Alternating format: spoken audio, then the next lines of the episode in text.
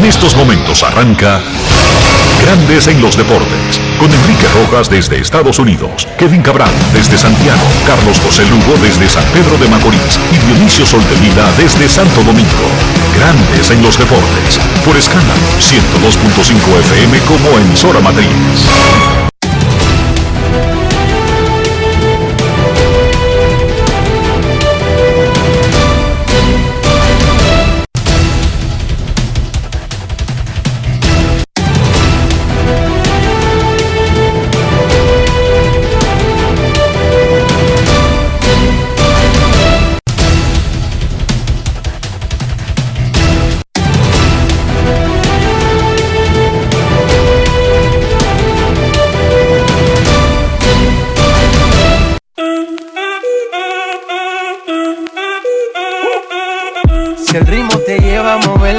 Cabeza, ya empezamos como es. Mi música no discrimina a nadie, así que vamos. Dionisio Sol de Vila, desde Santo Domingo. Mi música los tiene fuerte bailando y se baila así.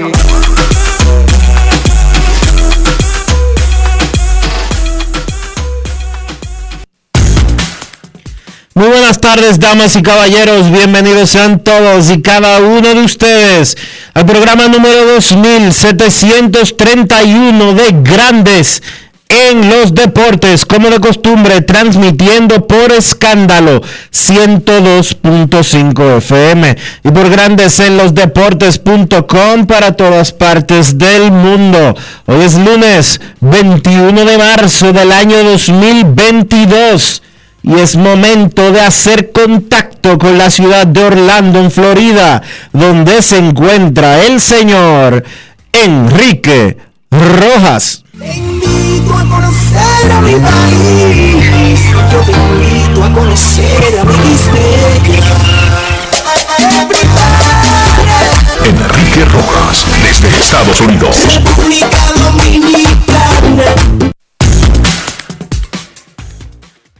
Saludos Dionisio Soldevila, saludos República Dominicana, un saludo cordial a todo el que está escuchando Grandes en los Deportes en cualquier parte del mundo, ya sea oyendo la emisora, escuchándolo en su teléfono, en una computadora o simplemente escuchando la grabación. Saludos a todos.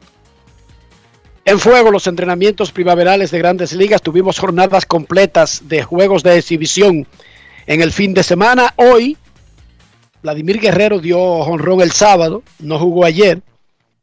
Hoy abren Max Scherzer por los Mets de Nueva York. Será su primer juego contra otro equipo, aunque sea de exhibición. Había tirado uno simulado la semana pasada. Shohei Otani tendrá su primera salida con los angelinos y hoy lanza también Yu Darvish el japonés de los padres de San Diego, entre muchos otros. En breve, más adelante, el calendario de juegos de la temporada de exhibición, los partidos arrancan a la una de la tarde. Michael Pineda firmó con los Tigres de Detroit. Hansel Alberto recibe su visa hoy y mañana se reporta los entrenamientos de los Dodgers de Los Ángeles. Hansel Robles espera salir al campo de Boston esta misma semana también eh, retrasado por la visa, porque firmaron tarde, porque había un lockout, porque no había relaciones y porque no había quien les pidiera las visas a esos muchachos. Jorge Soler, el cubano, firmó por 36 millones y tres años con los Marlins. Nick Castellanos firmó por 100 millones y cinco años. Boston agregó ayer a Trevor Story un contrato de seis años que puede convertirse en siete, pero con 140 millones de dólares garantizados. La noticia del fin de semana, en lo que se refiere a firmas, fue la de Minnesota, que se quedó con el super torpedero Carlos Correa. Correa, en lugar del contrato que andaba buscando de 10 años y 300 millones, por ahí más o menos, 10 o más años, 300 o más millones, firmó un contrato corto, tres años, con 35 millones de dólares de promedio, pero que él puede salirse al final del 2022 o al final del 2023, dependiendo lo que le convenga en ese momento. Es el segundo salario anual más alto aparte, para jugadores de posición, aparte del de Mike Trout, pero solamente son tres años. La semana pasada Minnesota había hecho un cambio con los Yankees, donde consiguió al catcher y bateador designado dominicano Gary Sánchez y al infielder colombiano Gio Urchela. Y los Yankees se quedaron con Josh Donaldson, el catcher Ben Rothbert y el torpedero Isaiah Kainer Falefa. Ahora Gary Sánchez en Minnesota sería catcher y bateador designado, pero aparentemente el equipo le garantizó que si él palea, él va a jugar. Que todo está en sus manos. Vámonos a Fort Myers, donde está el campamento de los mellizos de Minnesota. Marley Rivera con Gary Sánchez. Primero, la llegada de Carlos Correa Gary. Y segundo, eres miembro de los mellizos y por primera vez, desde que firmaste al béisbol profesional, cuando tenía 16 años, no tiene un uniforme de rayas. Gary Sánchez con Marley Rivera. Grandes en los deportes. Ron Brugal presenta el jugador del día. Pero es una, es una buena firma para nosotros. Eh, corre allá un veterano. Eh, eh, un buen ciretón, buena defensa y todo. Eh, yo creo que nos va a ayudar bastante aquí. Estoy feliz por eso. Gary, esto ha sido quizás un poquito como una media tormenta, aquí las cosas pasando tan rápido, todo. Cuéntame tu primera reacción cuando te cambian de los Yankees para acá con Gio Urshela. Bueno, me agarran de sorpresa porque quizás yo estaba pensando que ellos iban a hacer ese movimiento más temprano eh, y hacerlo en el pin trainer ya yo dije, bueno. Era algo que tú quizás esperabas que, que sucediera en el off-season, no cuando empezó la primavera. Puede ser, sí. puede ser, porque okay. estaba pensando como que ya los Yankees quizás no estaban muy interesados uh -huh. en mí. Yeah. Eh, ellos lo estaban demostrando ya en la temporada. Y eso era lo que yo más o menos estaba pensando ya, que como que en el off-season ya yo me iban, me iban a cambiar porque el valor, el valor mío Sí, claro, cuando empezaron a jugar más a Chioca, como empezando ¿verdad? los juegos y ese tipo de cosas, ya tú empezabas, bueno, quizás ya no me, ya no me quieren de catcher. Sí, eso uno, es uno lo ve, porque cuando tú te acostumbras a que echar todos los días y de repente te quitan juegos y, sí. y, algo pasa y no te ponen a jugar, ya uno mentalmente uno dice, bueno, por lo menos eh, estoy aquí en los Yankees, sí, pero quizás ellos no, no tienen planes con ponerme a jugar todos los días, ¿tú me entiendes? Pero para mí eh, yo estoy ready para jugar todos los días. A mí me gusta jugar, a mí me gusta estar en el terreno. Eh, y, ¿sabes? Un poco incómodo esa situación claro. de no jugar todos los días como yo quería, pero ah, estamos aquí ahora en Minnesota y la oportunidad es, es, más, es diferente. Voy a jugar. ¿Cuán difícil es la parte personal? Porque tú te criaste en esa organización. Bueno, es duro, es duro. Sí. Es, imagínate, filmé en el 2009 uh -huh. con ellos, con los Yankees conozco mucho, nada más no pelotero, también trainer y eso, de casi todo, toda mi vida. Menores de, de, hasta, hasta, hasta, ahora, tú me entiendes, pero nada, eso lo voy a extrañar a mi, a mi compañero, que dure mucho tiempo con ellos, eh, trainer, claro. eh, traductor, Marlon, claro. y lo voy a extrañar mucho, eso es lo único en el lado que me siento un poco triste por eso, pero del otro lado estoy feliz de estar aquí en Minnesota. ¿Cuál es la parte que más te alegra de estar en Minnesota? ¿Qué es lo que tú has sentido en estos pocos días que llevas con la, con la organización? Bueno, eh, hay una buena química aquí. Eh, todos los muchachos nos llevamos bien, eh, me, me, recibieron muy bien. Qué bien. Me han dado buen apoyo. Y nada, lo más importante es que me dijeron que iba a estar en el terreno jugando todos los días, entonces eso es lo que a mí me gusta, jugar, ayudar al equipo. A mí no me gusta estar sentado en la banca. ¿Cuál es el plan? ¿Qué te han discutido? Tú me dices ahora mismo que piensan jugarte todos los días, ya sea, me imagino, que de bateador designado o de catcher. Ellos me dijeron que, que el bate mío iba a estar en el line, no, sea que echando, sea designado. Entonces eso es, es una buena noticia para mí. A mí me gusta, me gusta estar en el terreno, no me gusta estar en la banca. Eh, dos o tres juegos sin jugar, eso no, no creo que estoy preparado para eso todavía. Sí. Me queda todavía para jugar todos los días. Ron Brugal presento el jugador del día. Disfruta con pasión lo mejor de nosotros. Brugal, la perfección del ron. Grandes en los deportes. Fuera del campo de juego, la noticia del fin de semana fue la publicación del Boston Globe, el prestigioso diario de la ciudad de Boston, que reportó un extracto de los resultados de una investigación privada que ordenó David Ortiz para saber exactamente por qué intentaron asesinarlo en República Dominicana y lo que encontró ese grupo de investigadores liderado por el ex comisionado de la policía de Boston, Ed Davis, y el ex agente de la CIA, Rick Prado, fue una situación completamente diferente, contradictoria a la versión ofrecida por las autoridades dominicanas que en ese momento encabezaban el procurador general de la República, Jean Alain Rodríguez, y el jefe de la policía, Neri Aldrin Bautista. En esa investigación y en una conferencia de prensa donde estuvo Grandes en los Deportes, las autoridades dominicanas básicamente revelaron que se trató de una confusión, el intento de asesinato de David Ortiz. Y en eso lo dejaron. Y así lo engavetaron. David, eso fue en el 2019. Eso no fue la semana pasada o la semana antes pasada. Junio del 2019.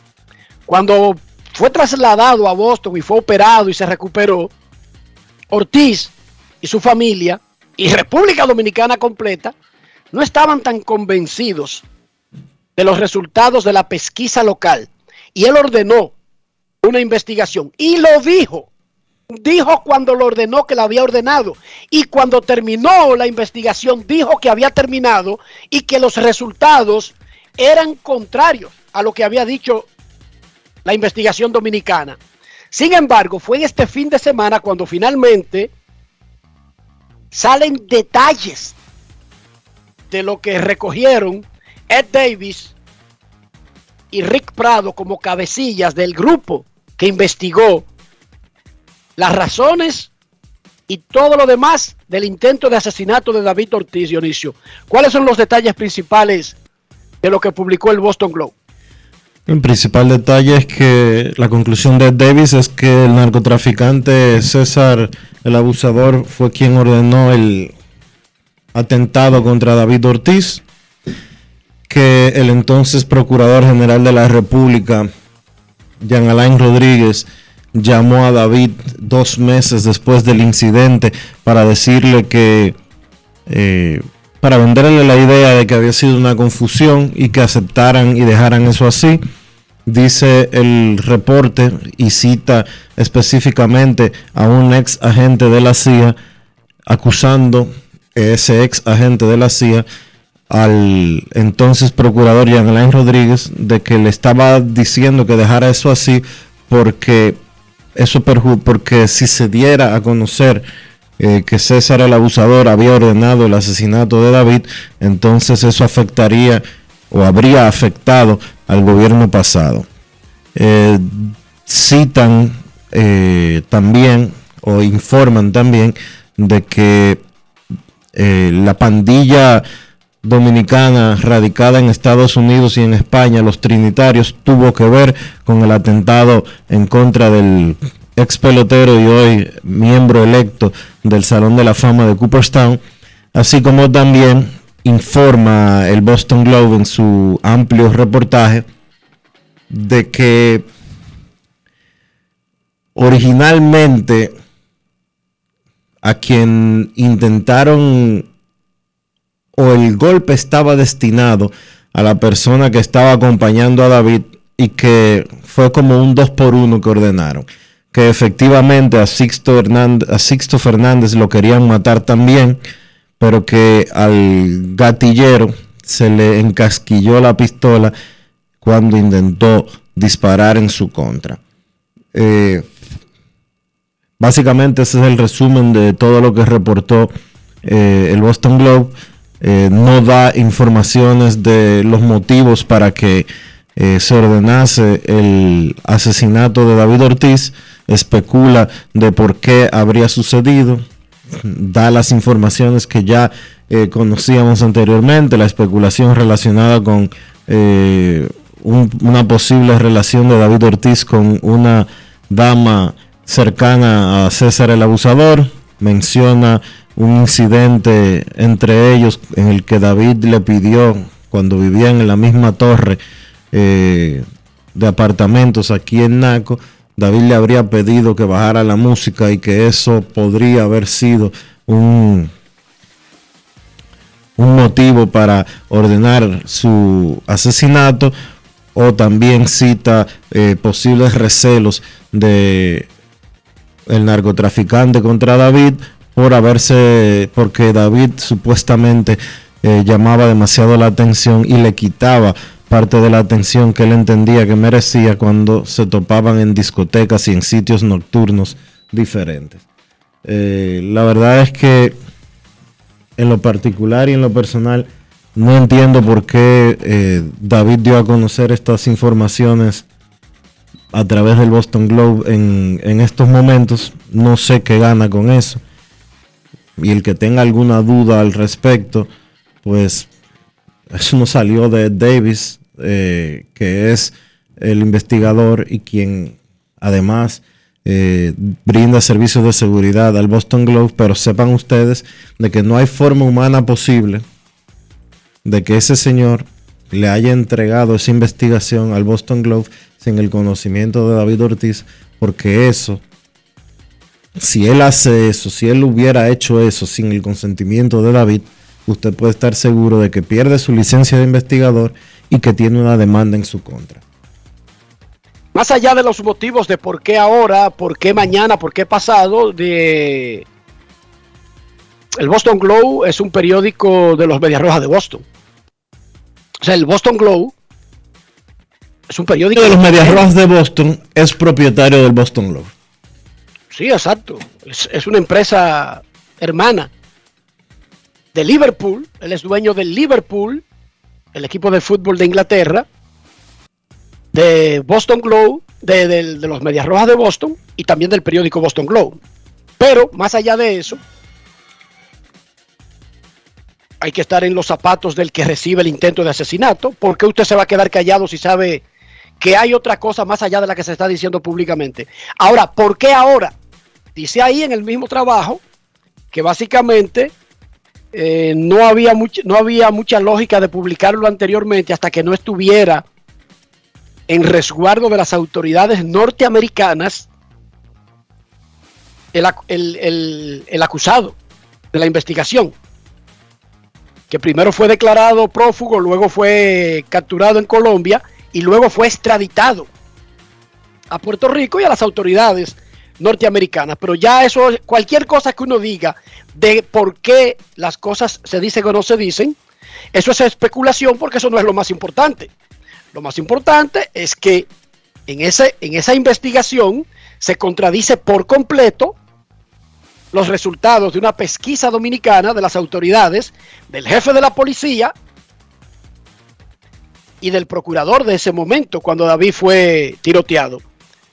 El papá de David, don Leo Ortiz, le dijo algo a SIN sobre las presiones que le habrían hecho las autoridades dominicanas para que aceptaran eso así, para que dejaran eso así. Escuchemos quiero, Leo Ortiz. quiero decir que esa entrevista de don Leo Ortiz con SIN se produjo hace aproximadamente un mes, un mes y medio. Exacto, ¿no? Y la investigación de, que publica el Boston Globe tiene es casi de, medio año después del tiroteo. Tiene más de un año. tiene casi año y medio. Tiene más de un año. Tiene más de un año. Porque David Ortiz lo anunció. Yo ordené para estar tranquilo mi propia investigación porque yo ando en la calle. No, Pero además, después que terminó, dijo, lo que resultó no es nada de lo que se ha dicho aquí.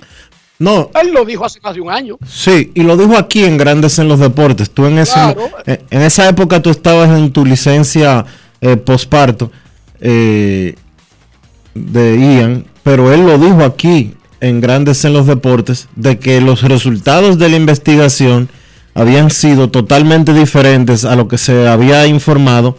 De hecho, el propio David eh, en un momento dijo que la investigación no había arrojado nada, pero posteriormente, aquí en Grandes en los Deportes, dijo que la gente se iba a sorprender cuando supiera y cuando se enterara de lo que se había investigado. No quiso dar más detalles eh, y alegó eh, recomendaciones judiciales, pero usted lo puede buscar, fue al principio de la pandemia, eso fue en marzo o en abril del año 2020, que está grabado en el archivo de Grandes en los Deportes. Entonces, el Boston Globe lo que reporta en el fin de semana son los detalles. Recuerden que cuando a David lo hirieron, el equipo tenía una prisa de sacarlo del país. Su empleador, Boston, no solamente para llevarlo a, a un centro médico con grandes doctores, no, para sacarlo del país. Y de hecho, Enrique. Sacarlo del país para que no lo remataran. De hecho, te voy a hacer, te voy a decir una cosa. Los videos están ahí y a mí nadie me lo tiene que contar porque yo estaba ahí en la clínica esa noche. César el abusador llegó a la clínica con cuatro personas más. Entonces, Boston tiene una prisa por sacarlo y lo sacaron del país. Él ha tenido seguridad desde entonces. Pero además, para el que está comiendo bola, déjenme recordarle que David Américo Ortiz Arias es un ciudadano norteamericano. Sí, sí, usted, el que se hace el tonto. David Ortiz Arias es un ciudadano de Estados Unidos de América. Y yo no sé si ustedes sabían que Estados Unidos de América, y como la mayoría de países, pero especialmente este país, tiene un historial de no dejar las vainas a la brigandina con sus ciudadanos. Yo no sé lo que hacen los otros países, pero si en República Dominicana hay un, hay un corredero, la Embajada de los Estados Unidos en República Dominicana abre inmediatamente un canal para tratar de mantener comunicados y si tiene que llevarlo a las embajadas, a todo el que sea americano que esté en el país. Repito, yo no sé lo que hacen los otros. Yo le estoy diciendo lo que hace Estados Unidos de América. Por lo tanto, en esa investigación que ordenó David, no solamente y de hecho, le voy a decir algo. Esa investigación finalmente no fue pagada por David Ortiz. Ni salió gratis, ni barata. ¿Quién la pagó finalmente? Ah, bueno. Pero David Ortiz tiene un empleador. ¿Cuál es el... ¿Por qué esa investigación la publica? Y tú te preguntaste ahorita, el Boston Globe. Tú no ves ninguna atadura en nada. Bueno, tú estás diciendo entonces que la pagó, que la pagaron los medias rojas lo más probable, ese es el empleador principal de David. Está bien. Ellos pagaron un avión para venirlo a buscar. Ellos pagaron un avión para venirlo a buscar en lo que se averiguaba, Dionisio. Y lo metieron en un hospital sin estar preguntando cuál es el seguro, quién se hace responsable. Pockety. ¿Sí o no? Sí. Ah, ok. Ok.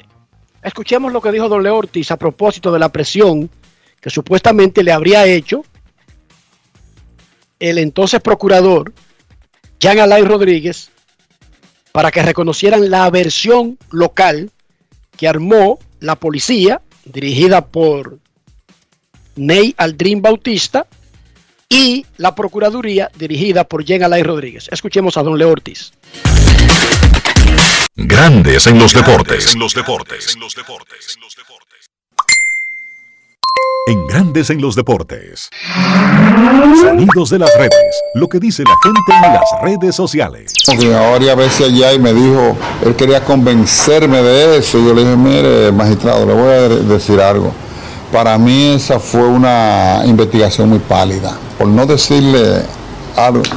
¿Cómo muy pálida? Digo, sí, claro. Digo, mire, le voy a decir algo para que usted lo tome como parámetro Mire, yo llegué a ir a ese sitio donde estaba el hijo mío, le dieron el tiro unas tres veces. Y en esa posición que estaba sentado el hijo mío, él siempre lo hacía así. Él sentaba ahí, pues no tenía nada, nada que temer, ni mucho menos. Siempre habían dos guaguas de la policía ahí. Una dando vueltas y otra estaba prácticamente parada detrás de él. Y esa guagua se paraba cuando él se iba, él le dejaba su hijo 15 mil pesos, se lo repartieran, la cuestión. Ese día, 15 minutos antes de darme el tiro al hijo mío, esa guagua se fueron. Busquen la cámara para que se dé cuenta que así. Entonces me dice, entonces usted dice que el jefe de la policía recogió los guardias, los policías para que le dieron tiro al hijo suyo los magistrados, eso lo dijo usted. No ponga palabras en mi boca. Eso lo dijo usted. O sea, una forma irresponsable como de querer comprometer a uno cuando uno está de acuerdo con algo que, no, que uno sabe que no fue como él dijo. Se molestaron todo el mundo que el hijo mío mandó a hacer una, una investigación de allá, pues estaba dentro de su razón. Fue a él que le dieron el tiro.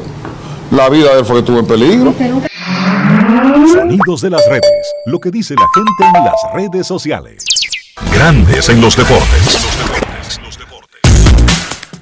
En la NBA, LeBron James le pasó a Karl Malone en el segundo lugar entre los mayores anotadores de la historia de la liga. Ahora LeBron tiene casi 37 mil puntos, 36 mil 947. Solamente está detrás de otro Lakers, Karim Abdul-Jabbar, quien se retiró con 38 mil 387. Lo que quiere decir que el año que viene, LeBron pasaría a ser el mejor anotador de la historia de la NBA. Arrancó la Fórmula 1 Ferrari logró el doblete con Charles Leclerc y Carlos Sainz. Los Mercedes-Benz de Lewis Hamilton y George Russell se metieron tercero y cuarto, mientras que los Red Bull de Max Verstappen y Checo Pérez se retiraron por problemas mecánicos. La próxima semana estarán en Arabia Saudita para completar estas dos primeras paradas iniciando la temporada de la Fórmula 1. En el clásico de España, el Barcelona goleó al Real Madrid 4 a 0 en el Bernabéu. Una vergüenza incluso si no jugó por lesión el estelar francés Karim Benzema con el equipo merengue. En la LDF, Cibao FC le ganó 1 a 0 al Pantoja. Moca le ganó 1 a 0 a OIM. Jarabacoa le ganó 2 a 0 a San Cristóbal. Y La Vega le ganó a los Delfines 2 a 1. Jarabacoa domina con 2 y 0. Cibao, La Vega y Moca tienen 1 y 0 con un empate.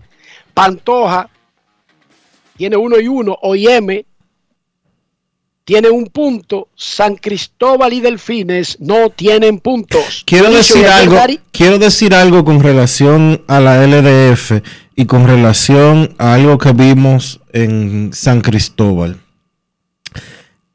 En el juego de San Cristóbal estuvo presente el expresidente de la Federación Dominicana de Fútbol, Osiris Guzmán, en violación de una disposición de la FIFA que le prohíbe a él participar, ya sea como fanático o como cualquier cosa, en cualquier actividad relacionada con el fútbol durante siete años.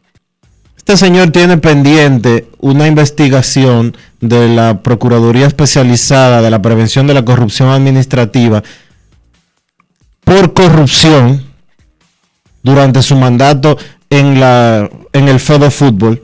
Fue expulsado por la FIFA, está sancionado por siete años y él, dos años después, está violando parte de las sanciones que se le impusieron de no poder participar en ninguna actividad relacionada con el fútbol. Andaba con el expresidente de la República, Hipólito Mejía, en el parque de San Cristóbal, el, ¿cómo que se llama? El estadio de San Cristóbal, whatever es panamericano. el Panamericano de San Cristóbal. Entonces, a la directiva de la LDF, a la directiva actual de la Fedo Fútbol, a la FIFA, sepan que el ingeniero Osiris Guzmán está violando las disposiciones de la suspensión que hay en su contra. sin importar con quién ande. Una cosa no tiene que ver con la otra. Yo sé que es difícil llevar a cabo esa... Porque una cosa es tomar la decisión y la sanción y otra es crear un mecanismo para hacerla cumplir. Pero si tú lo viste y tú no estabas en San Cristóbal, era porque se estaba lujeando delante de las cámaras. Las, estaba fo- las fotos están ahí. Las fotos están ahí, no es escondido. Tienen que poner una foto de las personas que tengan una, una veda y decírselo a los porteros, porque una cosa es decidir algo en Zurich Sí, y pero otra que yo, cosa es hacerlo efe- efectivo, dizque en San Cristóbal. Sí, pero te voy a decir una cosa. No es cierto, no es cierto que en San Cristóbal Osiris Guzmán, en ese estadio panamericano, pasa desapercibido. Todo lo contrario, Dionisio, es un jefe. Sí, entonces él no pasa es desapercibido. y estuvo en los vestidores del equipo de San Cristóbal, junto al expresidente de la República, tirándose fotos con los jugadores. Un hombre que está suspendido por siete años. A Osiri también que lo coja suave, porque si él sabe que tiene ese asunto, ¿por qué llamar la atención? O sea, ¿por qué hacer esos shows? Es obligado que porque Hipólito vaya para ese estadio, él tiene que ir. ¿Quién dijo? Porque Hipólito no se sabe mover sin él. No entiendo. No entiendo. Además, hombres viejos ya, dando show donde quiera que van. Mira, Dionisio, se retiró ayer, y esta fue la noticia del día, el copropietario, codueño de los cangrejeros de Santurce del béisbol de Puerto Rico, Raymond Ayala, mejor conocido como Daddy Yankee, anunció su retiro de la música tras 32 años de éxitos sostenidos. Eso sí, se despedirá con un álbum que resume su carrera llamado Legendary y una gira mundial de cuatro meses llamada la Última Vuelta World Tour, que arrancará en el Moda Center de Portland, Oregon, el 10 de agosto y que recorrerá Estados Unidos y América Latina. Escuchemos lo que dijo para decirle adiós y para invitar a su tour de adiós el popular Dari Yankee, co-dueño de un equipo del béisbol puertorriqueño. Grandes en los deportes. En los deportes. En los deportes. En Grandes en los deportes. Sonidos de las redes. Lo que dice la gente en las redes sociales. En los barrios donde nosotros crecimos, la mayoría queríamos ser narcotraficantes. Hoy por hoy yo bajo para los barrios, los caseríos y la mayoría quieren ser cantantes. Eso para mí vale mucho. Um, formalmente, hoy anuncio mi retiro de la música, entregándoles mi mejor producción y mi mejor gira de concierto. Y lo voy a despedir celebrando estos 32 años de trayectoria con esta pieza de colección titulada Legendary. Le voy a dar todos los estilos que me han definido en un solo álbum.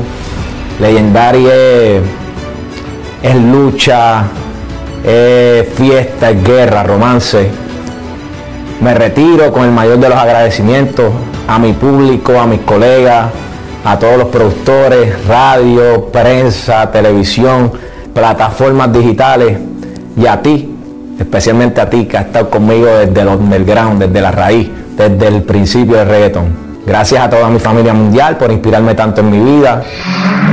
Sonidos de las redes, lo que dice la gente en las redes sociales. Grandes en los deportes. Muchísima suerte a Ramón Luis Ayala Rodríguez, un ejemplo. Ese muchachito es un ejemplo. Ya no es un muchachito, tiene 45.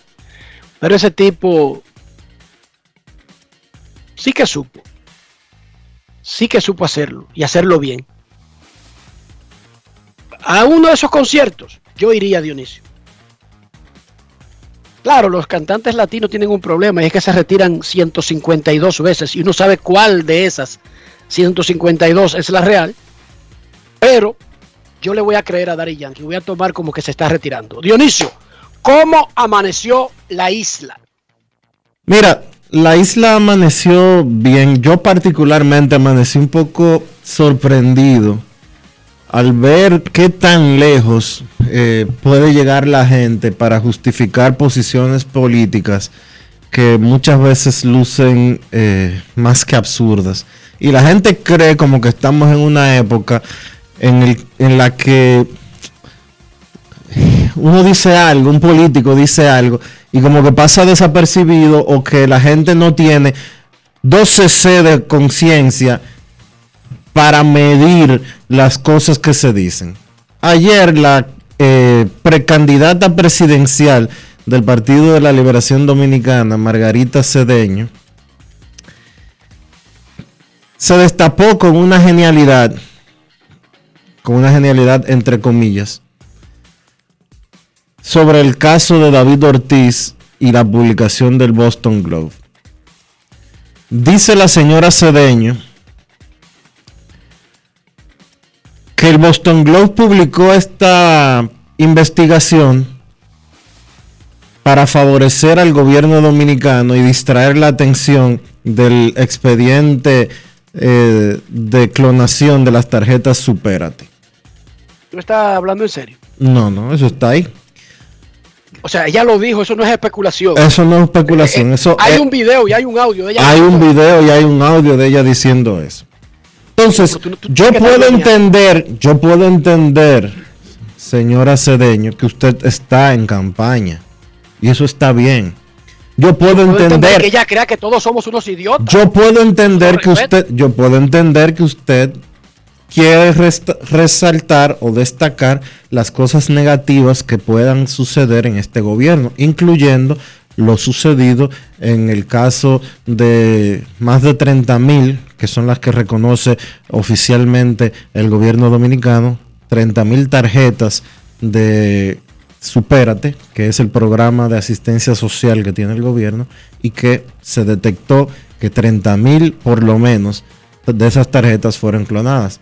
Pero usted no puede burlarse de la población y decirle a uno, y usted que quiere ser presidenta de esta república, no le puede decir a uno de que, que un periódico de Estados Unidos publicó un reportaje sobre eso e hizo acusaciones directamente contra el ex procurador general de la República, Jean Alain Rodríguez, de que, pa- de que para favorecer al gobierno dominicano. Eso no es posible, señora Cedeño. Pero está bien, está bien No es que fácil. la gente crea que uno es un judío anormal, un estúpido. Está bien, porque eso habla más de ella que de nosotros, Dionisio. El que ella nos considere tan anormales, tan estúpidos, tan idiotas, habla más de ella que de nosotros. Porque, dígame usted, está bien, ok. Margarita Cedeño cree que todos nosotros somos unos borregos estúpidos y anormales, perfecto. No es Eso fácil. habla más de ella que de mí.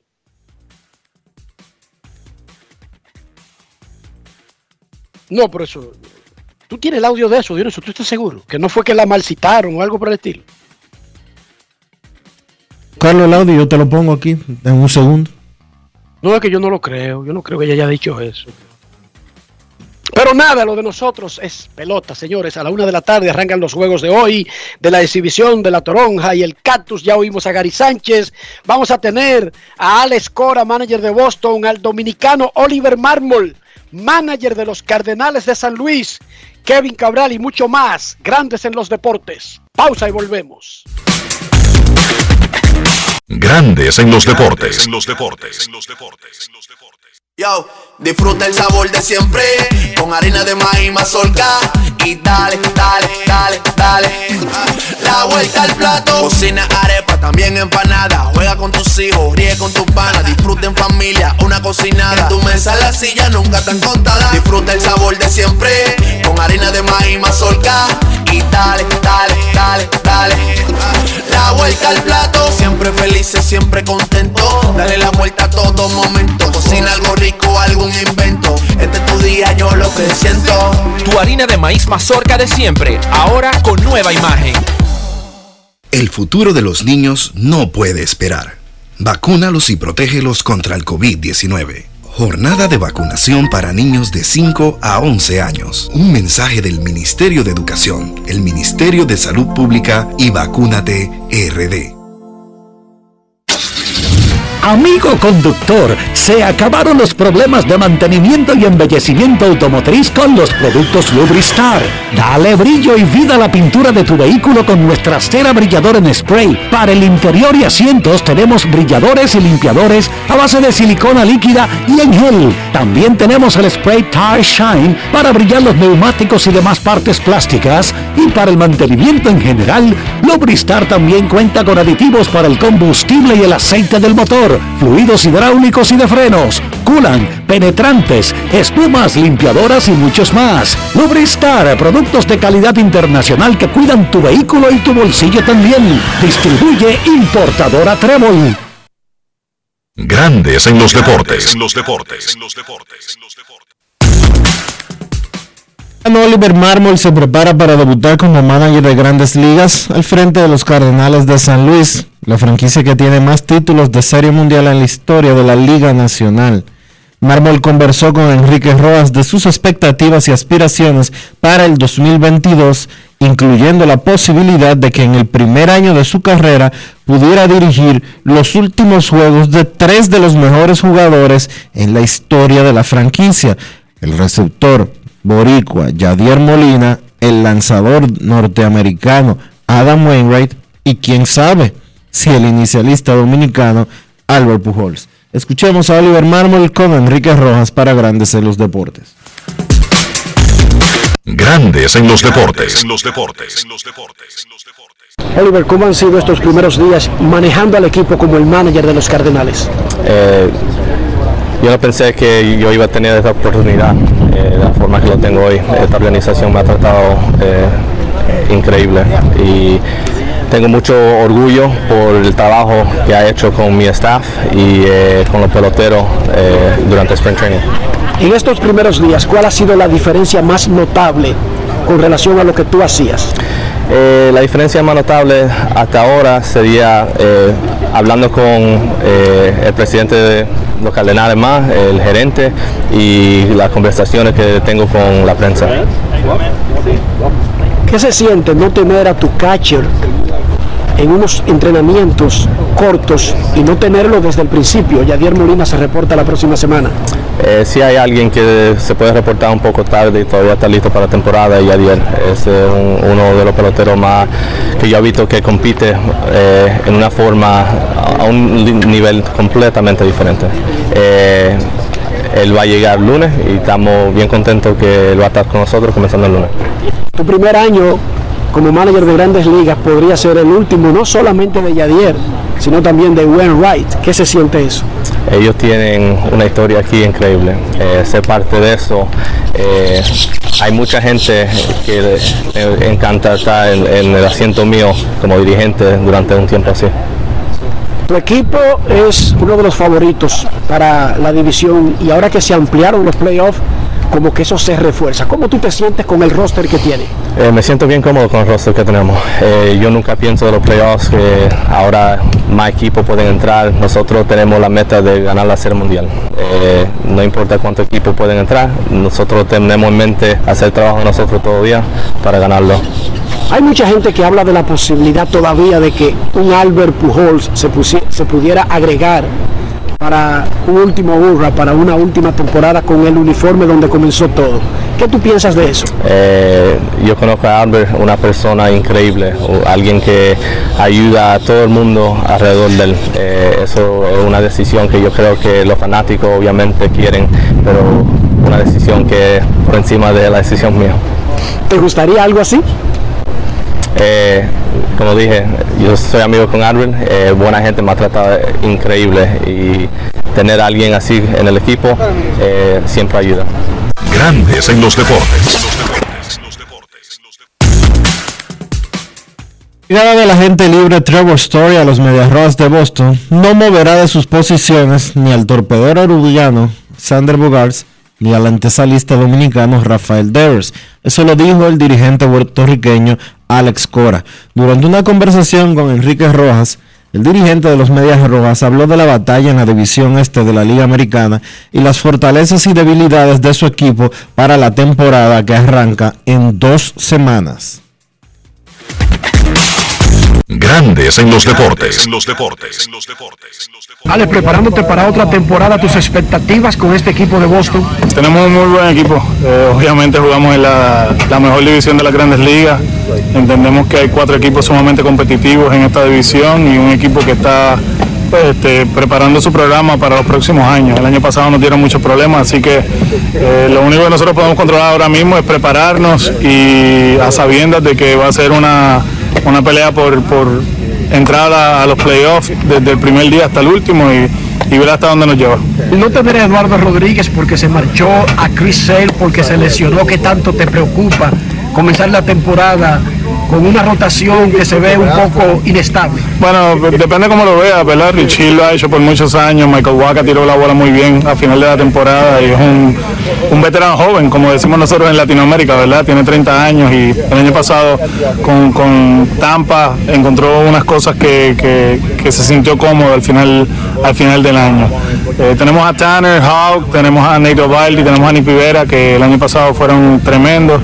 Vamos a tratar de extender un poquito más a Garrett Whitlock Así que en cuestión de la profundidad de los abridores nos sentimos bien. Obviamente en el bullpen todavía tenemos que mejorar. Como sabes, este, llegamos un acuerdo con Hansel Robles que hizo un trabajo excelente en la segunda parte de la temporada y va a tener que alguien dar ese paso adelante para poder contribuir. ¿Existe la posibilidad de que ustedes todavía mejoren con alguien a la ofensiva, sobre todo en el infield? ¿En qué alteraría eso las posiciones naturales de Carita Devers, el tercera base, y de Sander Bogars, el torpedero? No, este, seguimos tratando de buscar la manera de mejorar, eso es claro. Ahora mismo, hoy día, si la temporada empieza hoy o mañana, Cristian Arroyo juega segunda, Sander juega Ciore y Rafi juega tercera. Si por casualidad sucede algo y, tenemos la oportunidad de ser oportunistas y añadir algún bateador en el infield, pues Sander va a jugar Ciore, Carita va a jugar tercera y de ahí nos ajustamos. Así que es cuestión de, de seguir viendo lo que está sucediendo. Obviamente es una, una primaria bastante diferente en el sentido de todos los rumores y tú te estás preparando. Expandieron los playoffs y hay un tercer comodín en la Liga Americana. Eh, no, no creo que cambie mucho porque la meta es ganar la división. Eh, obviamente entrar al baile pues te da la oportunidad de, ganar la serie mundial, pero eh, es bien importante que, mantengamos la, la, vista donde se merece, que es llegar primero en la división. Hay muchas cosas positivas en cuanto a eso. El año pasado lo vivimos, ¿verdad? Tuvimos que jugar hasta el último día de la temporada para, para clasificar, tuvimos que jugar el juego de comodín y, yo creo que en ese sentido uno en el playoff siente la carga de todo eso. Así que eh, las cosas no cambian, vamos a tratar de ganar la división, pero a sabiendas de que si juegas consistente y, y si ganas por lo menos más de 90 juegos, tienes la oportunidad de entrar a, a octubre. ¿Es Toronto el equipo de tu compatriota Charlie Montoyo el enemigo a vencer en la división? Ah, nosotros de verdad que respetamos todos los, equipos de esta división. Nueva York el año pasado ganaron 92 juegos como nosotros, Toronto ganó 91 si no me equivoco y obviamente Tampa, el trabajo que hicieron ganaron 100. Eh, yo creo que si le preguntas a cada dirigente de la división, te van a decir que, que cada equipo es bien competitivo y, sabemos que lo que pasó el año pasado pa, pasó el año pasado. Obviamente la pelota te trae nuevos retos eh, en un nuevo año, eh, 162 juegos y, y cualquier cosa puede suceder, pero sí, son un tremendo equipo. Grandes en los deportes.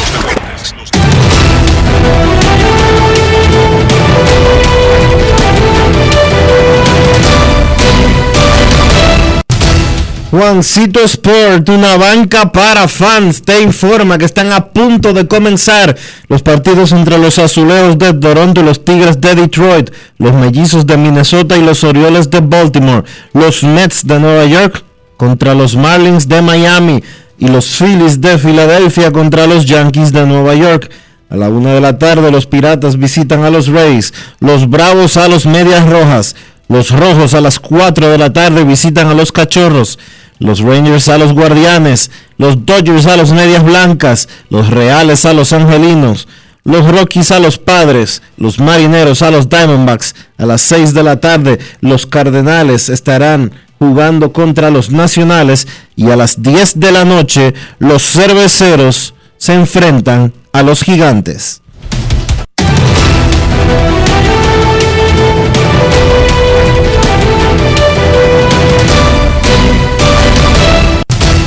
Juancito Sport, una banca para fans, la banca de mayor prestigio en todo el país, donde cobras tu ticket ganador al instante en cualquiera de nuestras sucursales. Visítanos en juancitosport.com.do y síguenos en arroba rd Juancito Sport.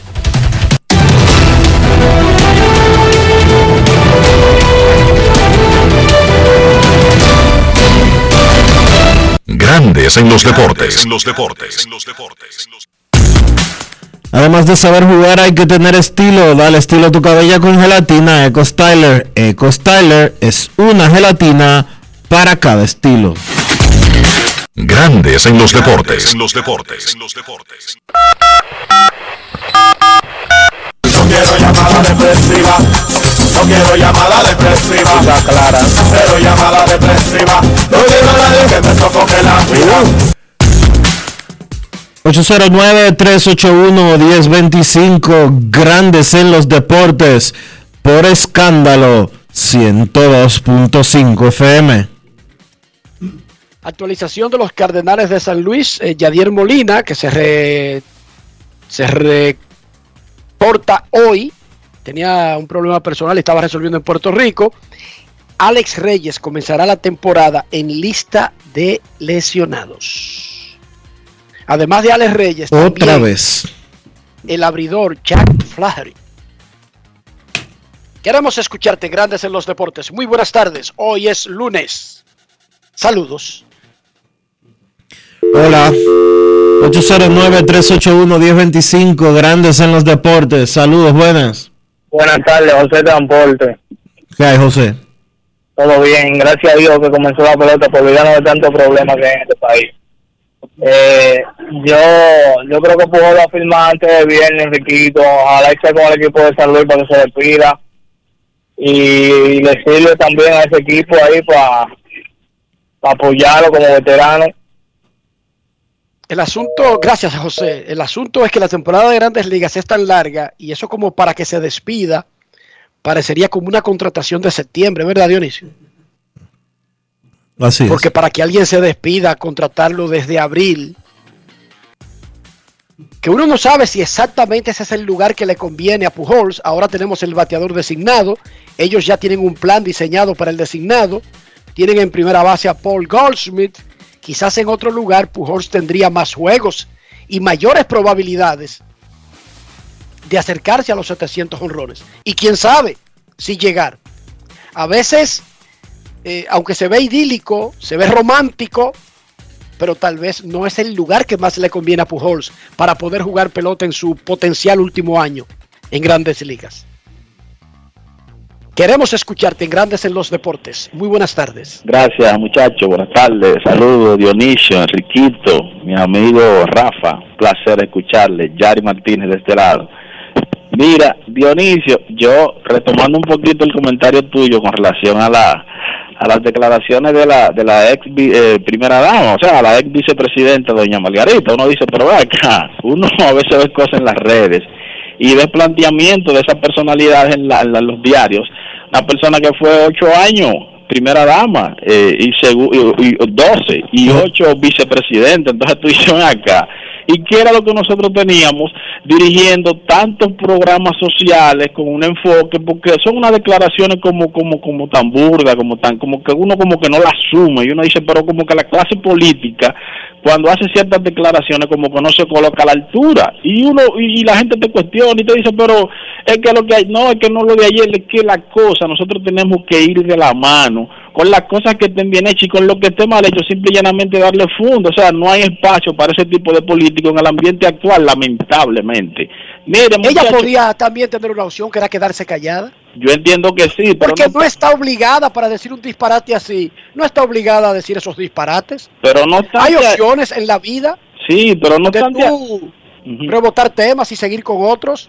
Pero exacto, pero no obstante a eso, Enrique, porque tú me dirás, bueno, yo llamo de manera empírica algunos programas, tengo cierto conocimiento, pero yo nunca voy a tener el dominio de algunos temas, por ejemplo, como lo tienes tú, como lo tiene Dionisio, que ya tiene una posición ejecutiva en un medio de que yo prestarme en una, en una, en un- o sea, como que no entiendo, no entiendo realmente. Eso a mí me dio un shock, igual que que otras cosas que pasan, o sea, yo entiendo que sucedió lo que sucedió, pero hay un gobierno que está dando la cara y te está diciendo a ti que lo culpable de eso se va a llegar hasta las últimas consecuencias y ya hay unos cuantos amarrados y se van a seguir amarrando, o sea, ahí es que nosotros tenemos que remar, que ese esa impunidad y esa cosa empiecen a cesar, pero bueno, esto es deporte, no vamos a amargar el día ya con con declaraciones infundadas. Mira, en- en- Enrique y a ver si ustedes me ayudan con algo. Aquí donde yo resido, hay uno de los jóvenes que fue filmado en el tema de Julio 2 por los Bravos de Atlanta, le dieron eh, creo que 50 mil dólares, pero ya él está firmado. Entonces, el día pasado, había unas autoridades, no sé si eran como de, de MLB, una especie de agente secreto. A mí me tocó que yo venía entrando y ellos me preguntaron que si yo conocía al niño, que si era verdad que vivía ahí, que qué tiempo yo tengo conociéndolo. Ese tipo de, de, de indagatorias se hacen anterior a la firma, posterior a la firma, y realmente, ¿qué se persigue con ello? Lo escucho y gracias a mis hermanos. Eso es parte del sería proceso. especular, sería especular decirte sobre ese caso en particular, Dionisio, ya firmado, sería especular. No, pero si ellos, Pero- si ellos hicieron ese proceso al que él está haciendo referencia fue antes de firmarlo, porque Grandes Ligas hace investigaciones sobre eh, a los peloteros para determinar que todo lo que ellos han presentado como documentación es bueno y válido. Es parte del trabajo que tiene eh, Nelson, ¿cómo se llama el apellido de él, En- Enrique? El policía, ¿verdad? El, sí, el jefe de investigación. jefe de investigación. El jefe de Ahora se investigación. me olvidó el nombre. Te digo ahora, lo busco en mi teléfono. Pero déjame decirte que hasta para darte una visa se hace ese proceso, Dionisio. Sí, y para el que no lo sepa, hoy en día, hasta para las renovaciones, están poniendo las exigencias para, para hasta para renovar, son mucho mayores que, cuando, que hace unos años. Antes tú, Perfecto. antes tú tirabas el pasaporte y ya para renovar. Ahora te piden una serie de documentos que hace unos años no te solicitaban. Mm, ¿Cómo así? ¿Qué tipo de documentos, por ejemplo? Ponme al día. Por ejemplo, eh, sabes que los periodistas tienen una visa eh, específica. Sí, claro, pero yo Antes, sé que tienen una visa específica, pero ¿cuál es el documento, por ejemplo, nuevo que a ti te pidieron? O que tú hayas escuchado que están pidiendo. bueno, te- eh, estamos solicitando llevar de nuevo la carta de trabajo, llevar de nuevo los documentos eh, bancarios eh, y una serie de preguntas que no estaban incluidas en las renovaciones comunes y corrientes de hace cinco años, para ponerte un ejemplo. Y tiene sentido porque usted puede como periodista solicitar un documento y está avalado por una empresa, hoy, Listín Diario, El Caribe, Grandes en los Deportes, pero es posible que si usted va a extenderlo cinco años después, su situación laboral no sea con la misma empresa, Dionisio. Eso tiene sentido. Sí, claro que sí. Y el que lo debería avalar no debería ser el mismo que ya ni siquiera es su empleador. ¿Sí o no? Eso es justo, Sí, digo yo. así es. No, pero está bien. Yo creo que era algo nuevo. Yo Me he asustado. ¿Qué es lo que, lo- qué es lo que piden ahora? Pero tú eres residente, ya tú no tienes que. Pero eso no es el problema, Dionisio. No es fácil. Momento de pausa. Grandes en los deportes. Ya regresamos. Grandes en los deportes. En los deportes. Pero mijo, ¿y por qué el combustible ha subido tanto? Ma, lo que sucede es que el barril de petróleo está subiendo toda la semana. Ahora mismo un barril cuesta casi 100 dólares. ¿Y nosotros qué tenemos que ver con eso? Bueno, es que nosotros no producimos petróleo, tenemos que comprarlo fuera. Asimismo, hay un sinnúmero de países que están sufriendo la misma crisis. Para hacer frente a esta crisis internacional, el gobierno ha destinado más de 17.500 millones entre 2021 y 2022 para que los dominicanos no paguen combustibles más caros. Ministerio de Industria, Comercio y MIPIMES. Yo, disfruta el sabor de siempre con harina de maíz mazorca y dale, dale, dale, dale. La vuelta al plato, cocina arepa, también empanada. Juega con tus hijos, ríe con tus panas, disfruta en familia, una cocinada. En tu mesa la silla nunca tan contada. Disfruta el sabor de siempre con harina de maíz mazorca y dale, dale, dale, dale. La vuelta al plato, siempre felices, siempre contento. Dale la vuelta a todo momento. Cocina algo rico, algún invento. Este es tu día, yo lo que siento. Tu harina de maíz mazorca de siempre, ahora con nueva imagen. Hola Rolando, ¿y en qué tú estás? Aquí, eliminando la delincuencia. Oh, ¿y cómo? Es que soy parte del programa integral Mi País Seguro, porque además de tener más policía, mejor vigilancia, ponemos iluminación en las calles, entregamos instalaciones deportivas a los barrios y damos capacitación para que la gente pueda conseguir empleo. Ah, porque no solo se trata de apresar delincuentes, sino de evitar que la gente se meta en eso, ¿verdad? Exactamente. El Ministerio de Interior y Policía hace que mi país cambie la inseguridad por un país seguro. Estamos cambiando. Presidencia de la República Dominicana. En Grandes en los deportes. Fuera del diamante. Fuera del diamante. Con las noticias. Fuera del béisbol. Fuera del béisbol.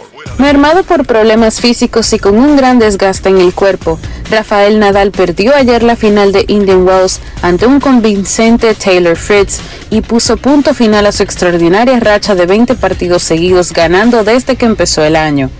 Fritz, de 24 años y número 20 del mundo, dio la campanada y doblegó a Nadal por 6-3 y 7-6 en 2 horas y 6 minutos para convertirse en el primer estadounidense en llevarse Indian Wells desde Andre Agassi en 2001 después de su épico duelo en semifinal de más de tres horas ante su compatriota Carlos Alcaraz, Nadal estuvo muy incómodo sobre la pista, nunca pudo desplegar su habitual energía y rabia y tuvo que pedir en dos ocasiones la asistencia de los servicios médicos para ayudarle con los dolores en el pecho que ya habían aparecido en la semifinal el sábado. El Barça se ha impuesto con autoridad goleando 0-4 al Real Madrid con estelar Aubameyang doblete y asistencia. Ferran y Araujo puso los otros dos tantos. Los azulgranas han cortado la racha de cinco derrotas seguidas ante los blancos. La última victoria culé en un clásico fue en marzo de 2019, además en el Bernabéu con tanto de Rakitic. Es la octava vez que el Barça gana metiendo cuatro goles o más en el Bernabéu. La última vez que lo hizo fue un encuentro liguero disputado en noviembre de 2015. De esta forma, Xavi logra su sexto póker como técnico blaugrana en los últimos 10 partidos oficiales. Para Grandes en los Deportes, Chantal Disla, fuera del diamante. Grandes en los deportes.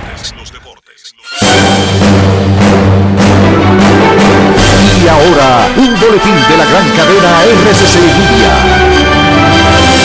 El Ministerio de Hacienda reiteró a la Asociación Dominicana de Casinos, Juegos y Licenciatarios de Casinos Particulares que el plazo para la entrega de documentos relativos a su declaración jurada vence el próximo 18 de abril. Por otra parte, el presidente Luis Abinader llegó a San José, Costa Rica, quien fue recibido por el viceministro para Asuntos Multilaterales de Costa Rica y la embajadora de la República Dominicana en Costa Rica, Mayelin Cordero Díaz. Finalmente, el presidente estadounidense Joe Biden añadió una escala en Polonia a su próximo viaje a Europa para conversaciones urgentes con aliados europeos y de la OTAN en un momento en que las fuerzas rusas atacan ciudades y a civiles atrapados. Para más detalles visite nuestra página web rccmedia.com.do. Escucharon un boletín de la gran cadena RCC Media. Pero mijo, ¿y por qué el combustible ha subido tanto? Ma, lo que sucede es que el barril de petróleo está subiendo toda la semana. Ahora mismo un barril cuesta casi 100 dólares. ¿Y nosotros qué tenemos que ver con eso? Bueno, es que nosotros no producimos petróleo, tenemos que comprarlo fuera. Asimismo, hay un sinnúmero de países que están sufriendo la misma crisis. Para hacer frente a esta crisis internacional, el gobierno ha destinado más de 17.500 millones entre 2021 y 2022 para que los dominicanos no paguen combustibles más caros. Ministerio de Industria, Comercio y MIPIMES. Yo, disfruta el sabor de siempre con harina de maíz mazorca y dale, dale, dale, dale.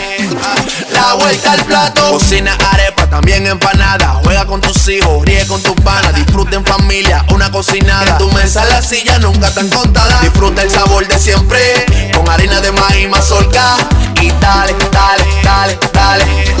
La vuelta al plato, siempre felices, siempre contento. Dale la vuelta a todo momento. Cocina algo rico, algún invento. Este es tu día, yo lo presiento. Tu harina de maíz mazorca de siempre, ahora con nueva imagen.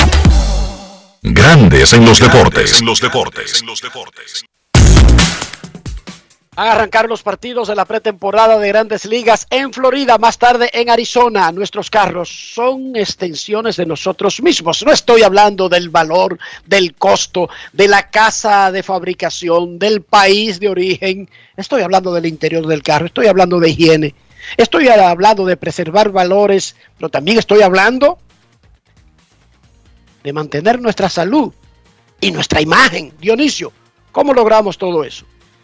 Utilizando los productos Lubristar, Enrique, porque te da la oportunidad de proteger tu inversión, cuidando la pintura de tu vehículo con los productos Lubristar, así como también teniéndolo siempre limpio y ordenado por dentro. Con los productos Lubristar usted le da protección al tablero, pero también mantiene limpios los asientos, los pisos y en el, en el carro en sentido general. Así que use los productos Lubristar. Lubristar de importadora Trébol. Grandes en los deportes. En los deportes. Nos vamos a Santiago de los Caballeros y saludamos a don Kevin Cabral.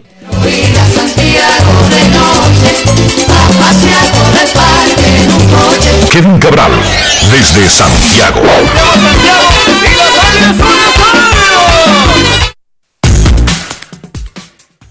Saludos Dionisio, Enrique y todos los amigos de Grandes en los Deportes. ¿Cómo están hoy muchachos?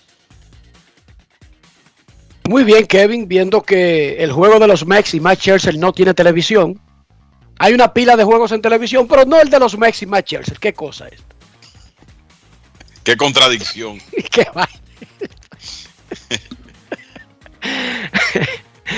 ¿Qué cosa esta?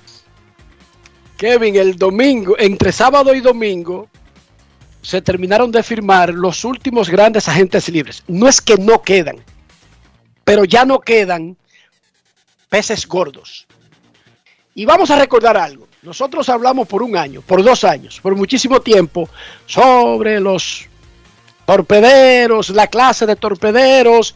Los MEX evitaron que Francisco Lindor llegara a la agencia libre, extendiéndolo un año antes de ser elegible por 341 millones de dólares. Entonces, eh, no estaba en esa conversación, por supuesto, Fernando Tatis Jr., porque comenzaba su carrera, pero lo extendieron. Y luego está la clase Corey Seager, Javi Baez, Carlos Correa, Trevor Story, Marcus Simien, que podía ser segunda opción, etcétera. Finalmente, finalmente, además de los torpederos, vamos a recordar Dionisio, y quiero antes de que Kevin arranque, que se suponía que los contratos de Tatis, de Lindor, entre otros, establecieran un tipo de mercado al que podían aspirar jugadores como Correa, Story, Corey Seager, no necesariamente igualarlos, pero cerca, un chin arriba, un chin abajo, un año más, un año menos, pero por la misma área, ¿sí, no, sí o no, señor Soldevila? Sí, es así. A mí... Eso fue lo que, eso fue lo que nosotros, la industria, la, la, la industria eh, proyectó. Ahora con los números en las manos, señor Cabral, ayúdenos a identificar si esas proyecciones se cumplieron, sí o no, y en caso de que no se hayan cumplido, en la mayoría de los casos, posiblemente el lockout, el cierre patronal, influyó, tomando en cuenta que a los jugadores se les dejó como firma ahora o te quedaste en un corto tiempo debido a que el lockout se llevó tres meses. Adelante, señor Cabral. Mira, yo lo primero que creo que hay que decir es que viendo los contratos que recibieron esos grandes torpederos, Corey Seager salió en coche con esos 325 millones de dólares por 10 años que consiguió con Texas firmando temprano, porque consiguió un salario promedio anual muy bueno y por largo tiempo. Entonces, el, eh, por ejemplo, Trevor Story, 140 millones por 6 años, que fue básicamente el mismo contrato que consiguió Javi Baez con los Tigres de Detroit. Ah, el dinero repartido quizá un poco de manera diferente. El, el, contrato de Story tiene una opción, pero 140 millones por 6 años los dos. Estamos hablando de salario promedio anual 23 millones. Me parece que en el caso de Story, uno en un momento pudo proyectar que ese contrato iba a ser de más dinero. Y Carlos Correa ni hablar. Eh, con Carlos Correa uno pensaba que fácilmente iba a conseguir un contrato de más de 300 millones de dólares y 10 años por ahí. Y eso no es lo que ha ocurrido. Él tiene un contrato que le va a pagar más de 35 millones de dólares en esta temporada, que puede ser de tres años, básicamente por esa misma cifra, y que tiene la ventaja para él de que hay cláusulas de salida incluidos, incluidas después de la temporada de 2022 y 2023, dándole la, oportunidad de volver a entrar en el mercado y quizá conseguir un contrato más largo. Pero cuando uno ve lo que consiguió Correa, el mismo Javi Baez y, y Trevor Story, considerando lo que antes de la temporada muerta, eh, los contratos que lograron Lindor y Tatis y lo de Seager, creo que al final de cuentas los contratos de esos tres, de los tres primeros, Correa, Story, fueron para mí por debajo de las expectativas. Y me parece que sí, que el tema de que se redujo el posible tiempo de negociación por el cierre patronal, de alguna manera tuvo que ver con esa situación. Sobre todo en los casos de Story y de Correa, que han sido los últimos así, que han firmado cuando ya en realidad los días iban pasando y ellos tenían que eh, tener una idea de hacia dónde iban y reportarse a los entrenamientos de su equipo. Eso es así. En el caso de Correa, yo no sé la opinión de ustedes, está claro que él con las cláusulas de escape puede ser que esté jugando un año y vuelva al mercado, pero yo les pregunto, si usted es un gran agente libre, que lo era Correa, si usted viene de un año de MVP, ganarlo o no es irrelevante en el planteamiento, que es el caso de Correa, viene de su mejor temporada de grandes ligas, usted ha tenido un historial de lesiones, por lo tanto, el jugar al gato y el ratón, que de escape y cosas así, no es recomendable. ¿Por qué no firmar el contrato grande cuando él recibió al menos una oferta de 270 millones, que no es 300 millones, pero es un año menos que los contratos de los otros de los 300 millones?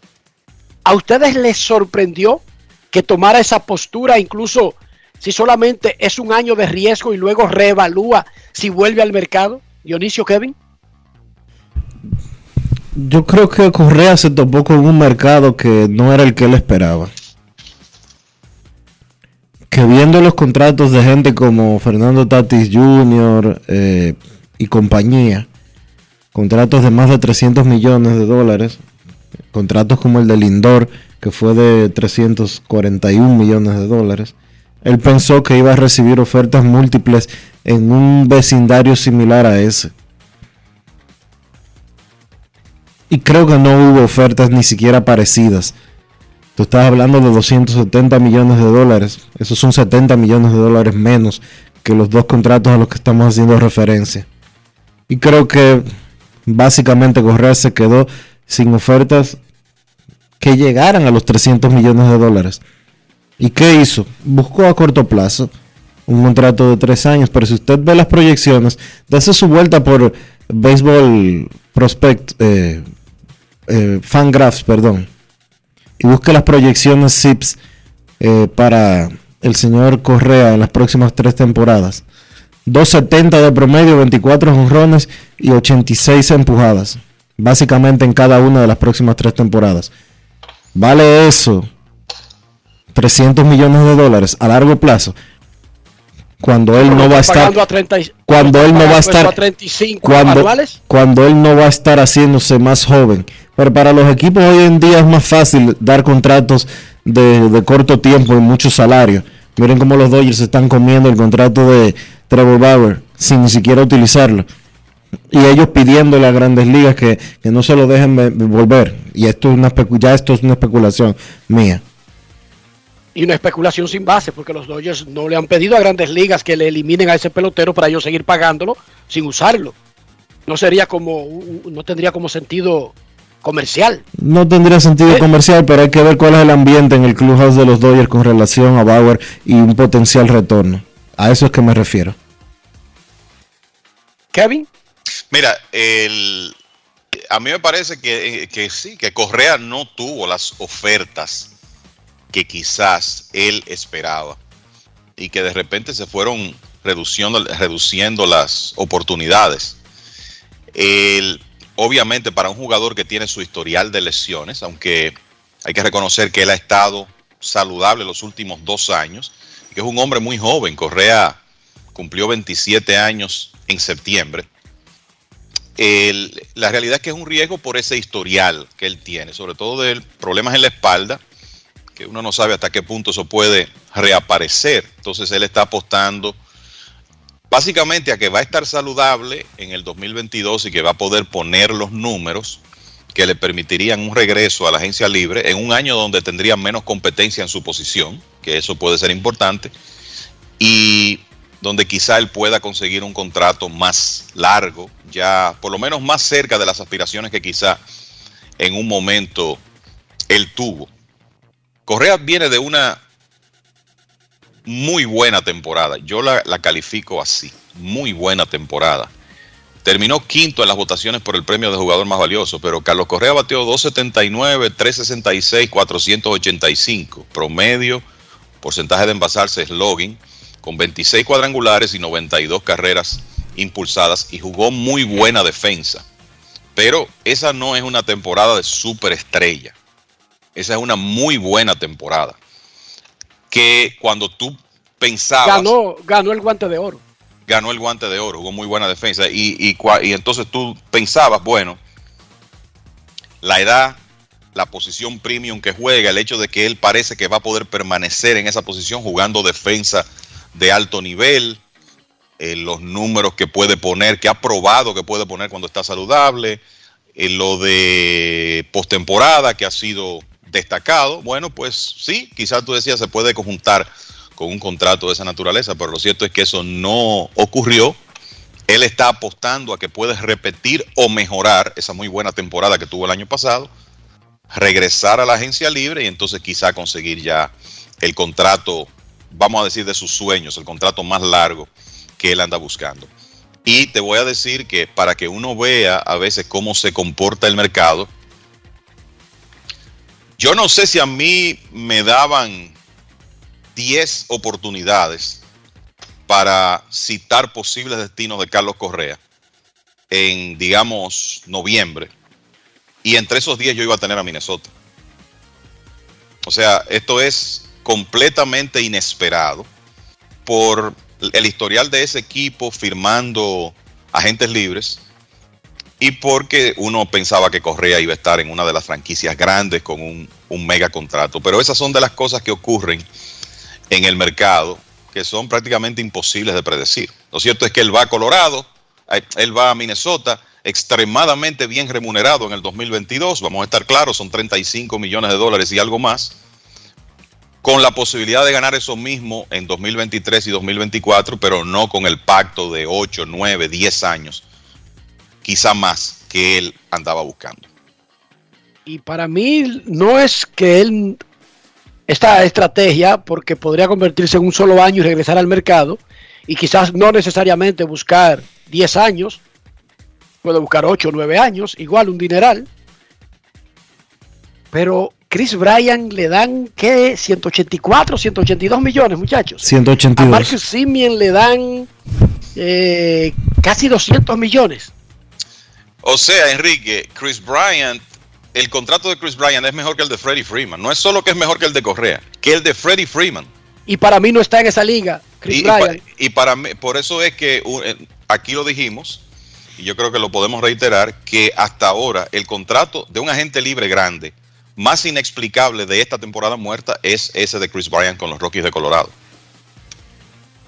Primero porque no le da un salto al equipo, porque en realidad no por Chris, sino porque el equipo tiene tantas cosas que mejorar que no es un bateador que los va a elevar a un próximo nivel. Y segundo, que, sorry Chris, pero, wow, yo imaginaba, o yo creo que él anda por los, por los contornos de Castellano y me disculpan, quizá un poquito mejor. 100 millones por 5 años, algo así. Eso eh, para mí esa es su liga. De todas sus maneras, en este contrato, de, repito, Carlos Correa rechazó 270 millones. Ojo, él sí tuvo ofertas.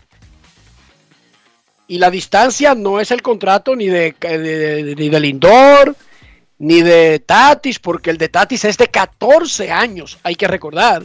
El número global se ve igualito que el de Lindor, pero son 14 años, no son 10 pero él recibió una oferta de 270 millones de 10 o menos años, no para arriba, y la rechazó y prefirió esta postura porque, como dice Dionisio, de los equipos grandes no hubo uno realmente que ofreciera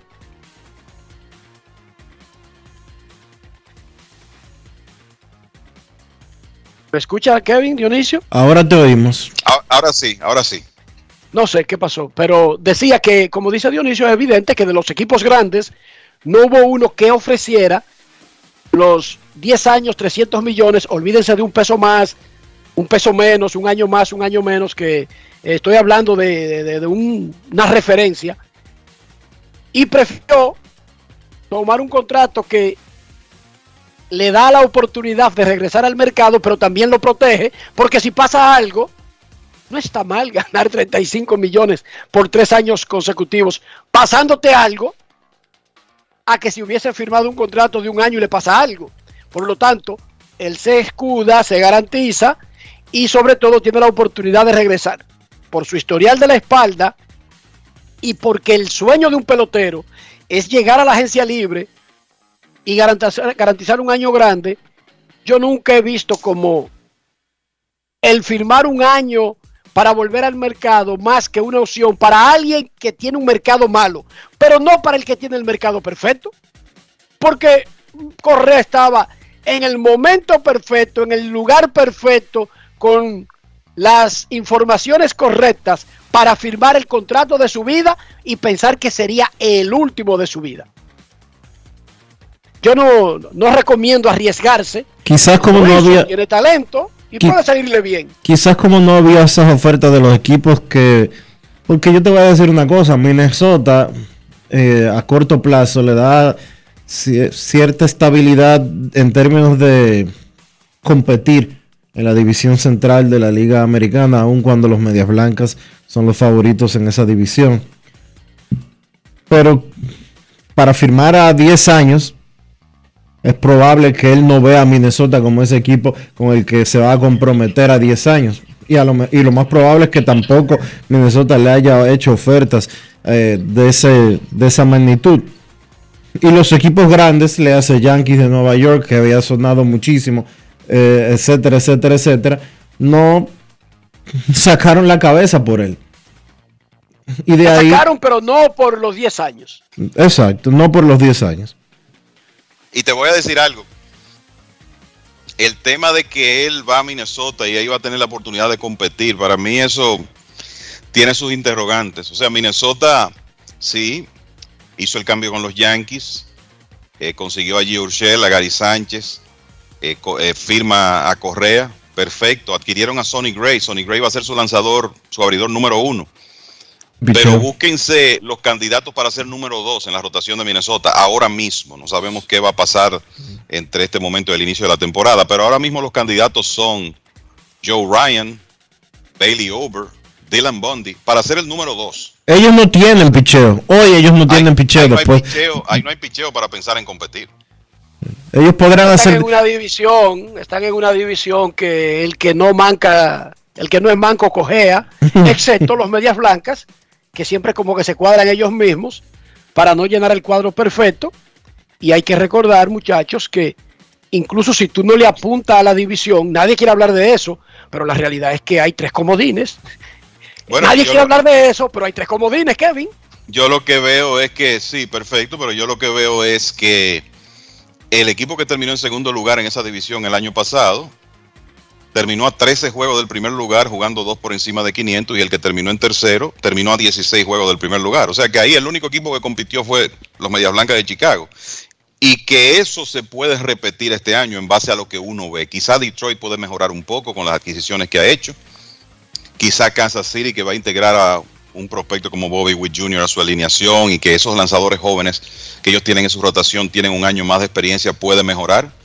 Pero si ahí se repite la historia del año pasado, con los Medias Blancas paseando la distancia y cuatro equipos jugando por debajo de 500, a mí no me va a sorprender. Y ojo con Correa. Correa, mm, nadie está poniendo en duda la calidad que sabemos que él tiene.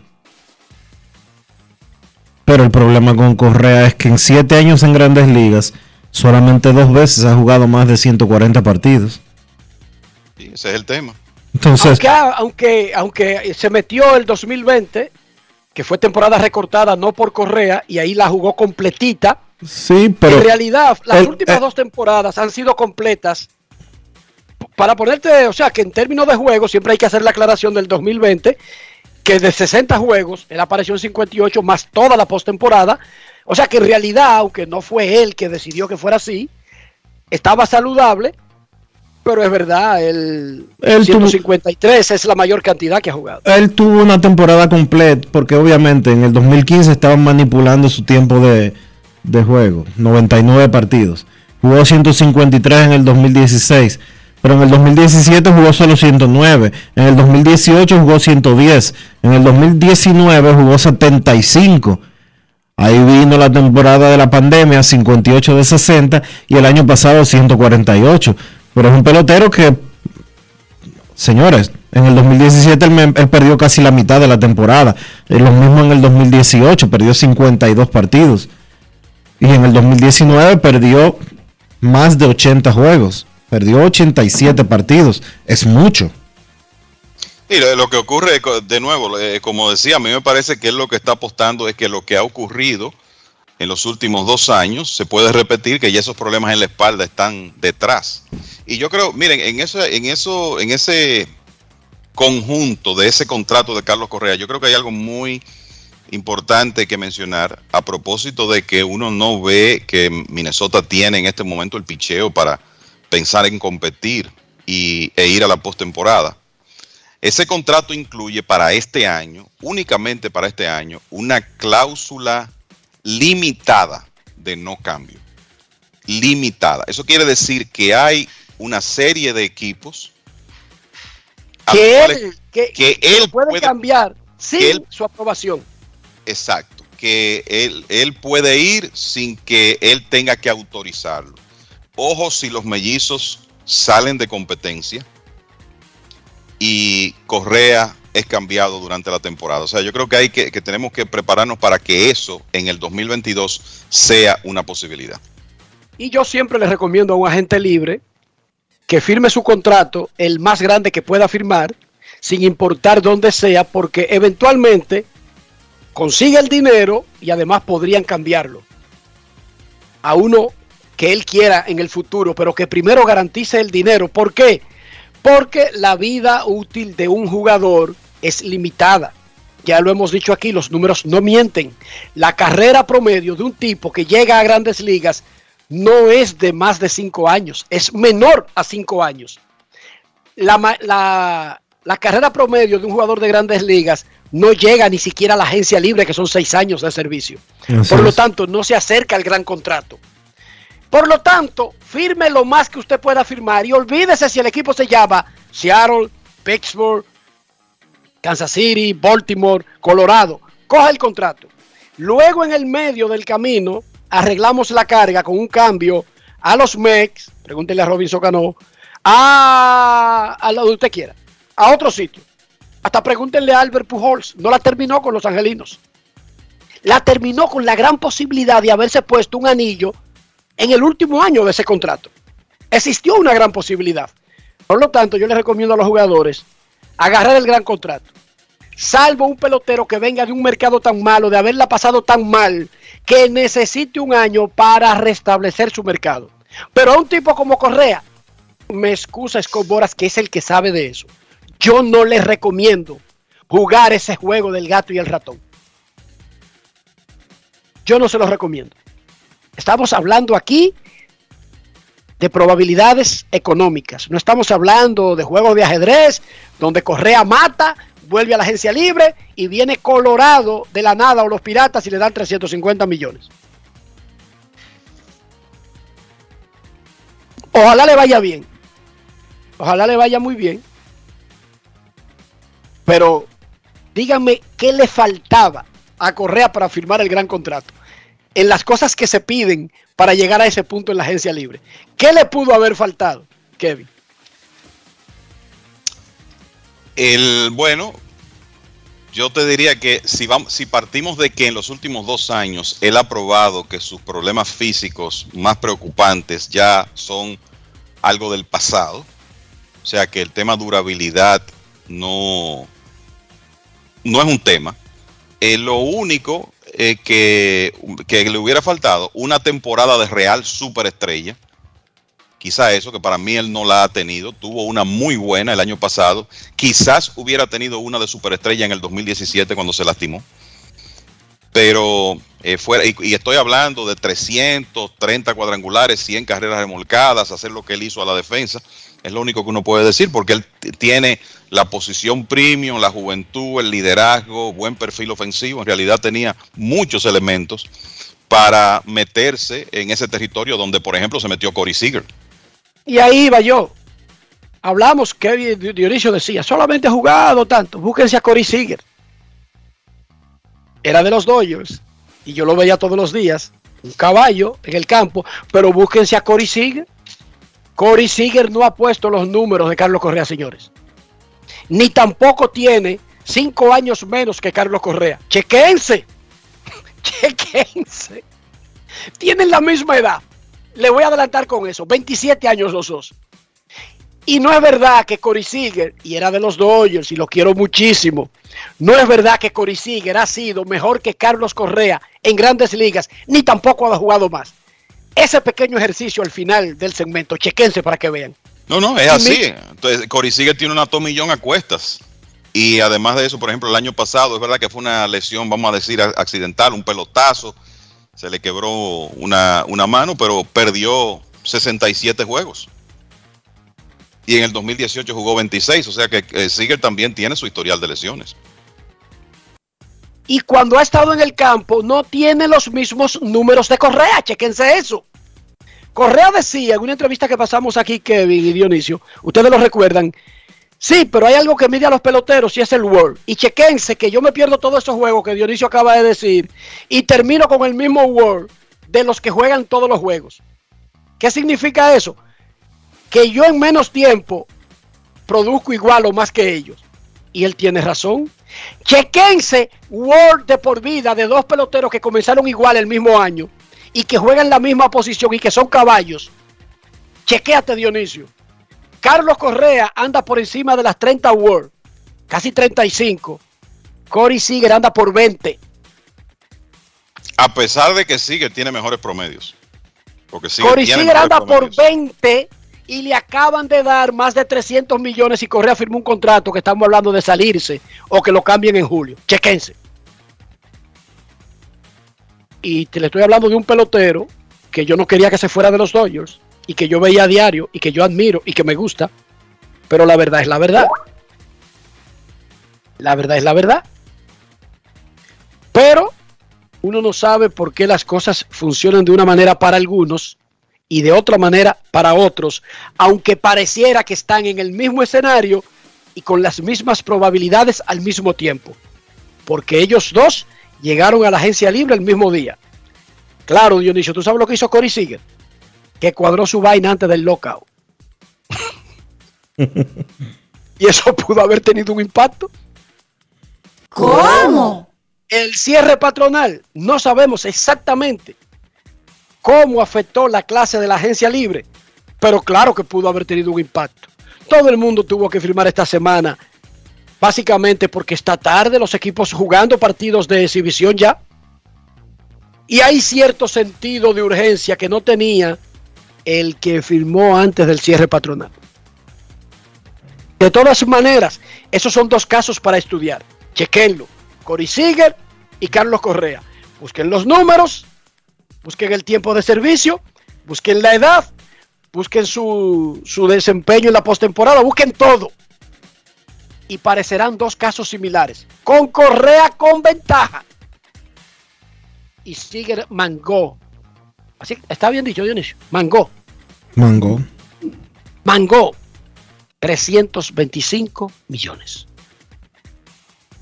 Búsquenlo. Momento de una pausa. Los Yankees le están ganando a Filadelfia 3 a 0 en el primero. Dio un lineazo que la sacó como a 600 millas por hora en el Rojas Cas. Eh, Giancarlo Stanton. Le están dando al abridor de los Phillies de Filadelfia luego de que Jameson Taylor tiró fácil el primer inning. Los Yankees le ganan a los Phillies.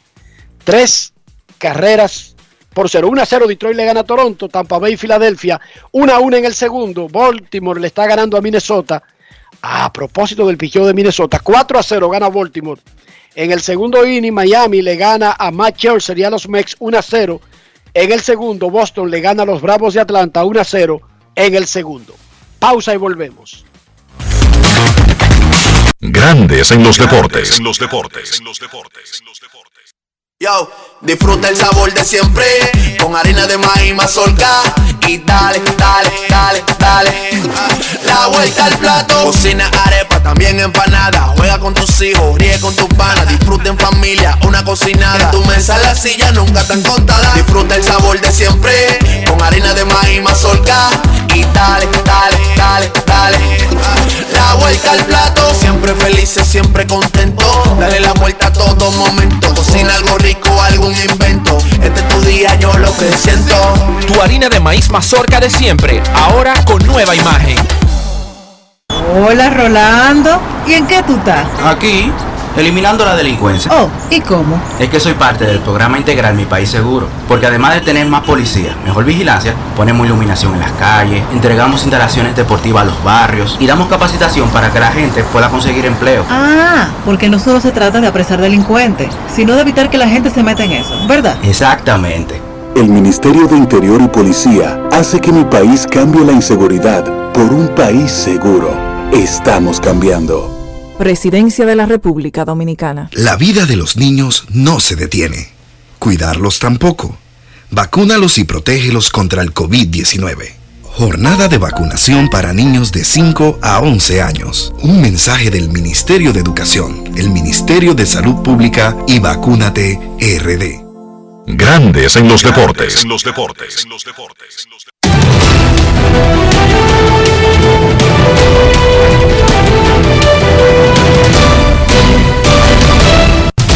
Juancito Sport, de una banca para fans, te informa que los Piratas le están ganando 2 por 1 a los Rays en la parte alta de la segunda entrada. En la parte baja del segundo episodio, los Tigres derrotan 1 por 0 a los Azulejos de Toronto.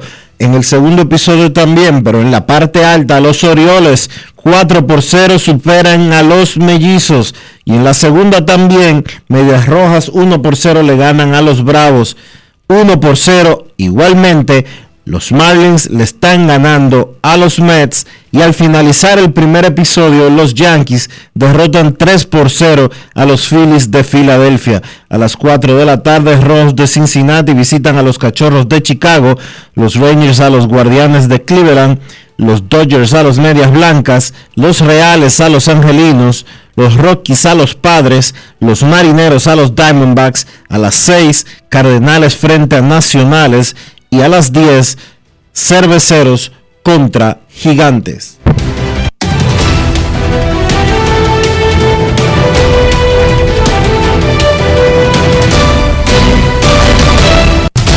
Juancito Sport, una banca para fans, la banca de mayor prestigio en todo el país, donde cobras tu ticket ganador al instante en cualquiera de nuestras sucursales. Visítanos en juancitosport.com.do y síguenos en arroba rd Juancito Sport.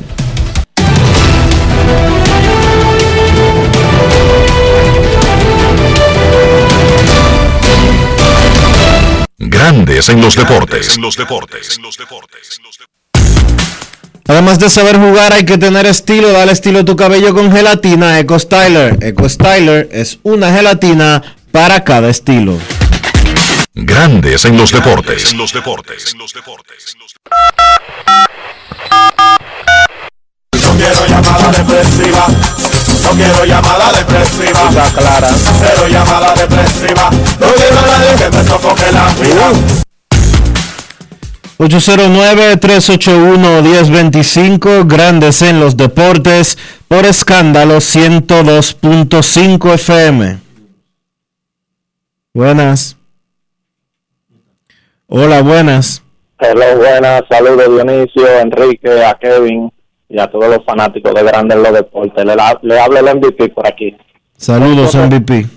Oye, con respecto Dionisio y Enrique a lo que ustedes están planteando de la similitud de lo, o no, no la similitud, sino que ustedes están exponiendo que los números de Correa han sido mejor que el de Sigel y Sigel consiguió un contrato de 325 millones. Pero yo creo también que independientemente de los números de los jugadores, hay que darle crédito a los agentes. Uno se enfoca muchas veces nada más en mencionar Cobora. Eh, bueno, si tú mencionas cinco superagentes después de Bora y Fernando Cusa, yo no recuerdo otro agente de decir bueno, que también hay que darle crédito a ellos, porque una cosa es tú tener los números, pero otra cosa es tú vendérselo a los dueños, a los gerentes y a los presidentes de equipo, ¿tú entiendes? Yo te lo digo porque yo tengo experiencia como vendedor y una cosa es lo que tú ofreces, pero otra cosa es lo que te pide a ti quien te va a comprar lo que tú le vas a vender. Lo escucho en el aire. Sí. ¿Tú me oyes, Dionisio? Te oigo, te oigo. ¿Tú sabes cómo se llama el agente de Cory Seager? Scott Boras. ¿Y tú sabes cómo se llama el agente de Carlos Correa? Scott Boras. Queremos escucharte en Grandes en los Deportes. Buenas tardes. En este caso no hay diferencia, es el mismo agente. Bueno, saludos. Saludos. Buenas tardes. Cena, ¿cómo están mis amigos? Hola, hola, Cena. ¿qué Muy bien, tal? Sena, adelante con tu opinión, tu participación del día. Bueno, mira, Enrique, quiero que me ponderes, eh, no sé si lo han hecho, porque sintonicé un poco tarde. Mi equipo de los Phillies de Filadelfia con esta visión, ese- esa ofensiva yo lo devastadora. Y otra cosa, para concluir y me, me digan de, de ambas cosas, tú sabes que el key que yo veo con el, con el contrato de Correa, Enrique, es que los dos, son, es tres años, pero tanto la segunda como el tercer año es opción del pelotero. O sea, estamos hablando que si el tipo mete el palo en este año, se puede declarar gente libre, entonces volver a negociar ya con sin cierre patronal, con nuevo acuerdo televisivo y él con sus grandes números. Eso mismo sí pasaría en el segundo año. Yo creo que ahí que está el key de, ese contrato. ¿Qué tú me dices de ambas cosas? Se supone que ese, es, ese es el punto de ese contrato. Se supone que eso es lo, lo- lo- esa es la parte obvia de, de- de contratos cortos cuando tú estás, tienes la sartén por el mango. Sin embargo, vuelvo al punto. Yo no les recomiendo a los jugadores jugar a la lotería cuando tienen todo a su favor. Esa lotería se juega cuando tú tienes todo en contra y quieres restablecer tu mercado. Que no es Sí, el Enrique, caso pero perdón. de Correa. Sí, pero Enrique, recuerda que tú mismo hablabas de lo que pudo haber afectado el lockout y, ok, es cierto, una lotería, pero estamos hablando que el tipo aseguró 100 millones por tres años. Sí, no, claro, eso lo dijimos, que no es un contrato de un año, sino aseguró el segundo mayor salario promedio para un jugador de posición, solamente detrás de Mike Trout, lo aseguró por tres años. Gracias, Sena, los Yankees le ganan a Filadelfia 3 a 0 en el primero, batea Didi Gregorius, que ahora es de los Phillies, en la segunda entrada contra Jamison Taylor. Los Yankees le ganan a los Phillies 3 a 0. Queremos escucharte. Buenas tardes. Hola. Sí, buenas tardes. Will, Will Paulino sube una foto a Twitter y agrega la cuenta de Grandes en los Deportes. ¿Cómo es que se llama? ¿Cómo es que se dice? Taguea. ¿Qué? Taguea. Etiqueta. Menciona la cuenta de Grandes en los Deportes y la Lincoln tiene tres carros en esa foto que él puso. Para mí que eso es una foto de un Viernes Santo. Debe de ser. No puede ser posible, Will, que esa sea una foto del día de hoy, de este momento. No, no. Soleado, el sol azul, brillante y tres carros en la Abraham Lincoln. Sí, sí. Queremos escucharte. Buenas tardes. Dígale, eh, Will, Will tiró esa Eh, foto. Sol de Vila, ¿cómo están?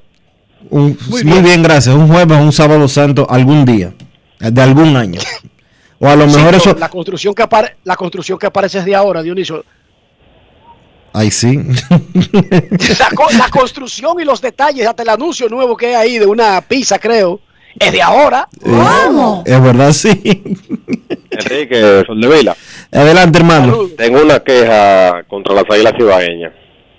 ¿Qué pasó con las águilas? Eh, en, el, en, el, en el hermano programa de, de estos muchachos, de, de- de- sí, eh, Ricardo Rodríguez y Iván Araújo, Abriendo el juego. ah, pero no, abriendo el juego. no, no específicamente abriendo el juego, sino un podcast que están haciendo ellos. Ah, abriendo el podcast. Todo- Adelante. Todo el que va, sea gerente, jugador, eh, cualquiera que vaya, que, que tiene que, que está ligado a la Liga Dominicana, le da un fuetazo a las águilas con el terreno del Estadio Cibao. Eso da vergüenza.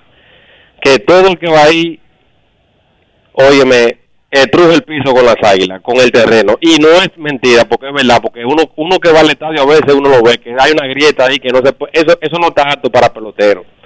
Entonces, las águilas tienen una, una de las boletas más caras que hay en la, en, en, en la Lidón. No es posible que las águilas se den el lujo de tener el peor terreno en los estadios. Eso es imperdonable. Eso Pero es pasa, imperdonable. sucede. Sí, sucede, Enrique, pero no debe, no debe de suceder. No debe suceder. Porque se está pagando una boleta cara en un evento donde todo el mundo sabe que se mueven millones de, de millones de pesos. Entonces, tú debes de garantizar tanto la salud del pelotero como la imagen también de la liga, porque eso eso incluye la liga, porque el pelotero que viene de fuera no ve que es las águilas, ve la liga dominicana. Está bien, gracias por tu consejo, pero yo no creo que las águilas quieran tener un terreno malo. Bueno, por ahí está el consejo para eh, los diferentes equipos de la pelota invernal, porque en- y es ciertamente es cierto lo que está diciendo el oyente. eh, ellos han entrevistado muchos peloteros, también dirigentes y ejecutivos en sentido general, y han hablado de Le, pre- le preguntan de, de- Han hablado de la las- del terreno. han hablado de las debilidades de, que tienen cada estadio. Hay que resaltar que casi unanimidad el estadio de las Romanas es el que mejor terreno de juego tiene en la Liga Dominicana de Béisbol. Pero en ese mismo podcast, y lo escuchamos aquí, dijo Robinson Cano, pero no se crean que dije que es mejor que todos los otros. Ninguno sirve, dijo Robinson Cano. Sí. No, pero Robinson, esa Digo, parte, ¿tú no lo escuchaste? esa parte se, pero esa parte se refería a los clubhouse de visitantes. No al terreno, no al terreno de juego. Digo, chequeate la entrevista para que tú veas. Nah, eso es bulto. eso- ¿qué, qué diferencia? Ahí No hay ninguna diferencia. Digo, dijo Robinson Cano, yo no sé, yo no juego pelota. No es fácil. It's not easy. Digo, te, te estoy diciendo lo que dijo Robinson Cano. Eh, todos son iguales. Ve, vamos a la pausa. Deja, evítate un problema. Evítate un problema mejor. Vámonos a la Vamos a pausa. la pausa. Dijo Cano. Es un fresco, Dionisio.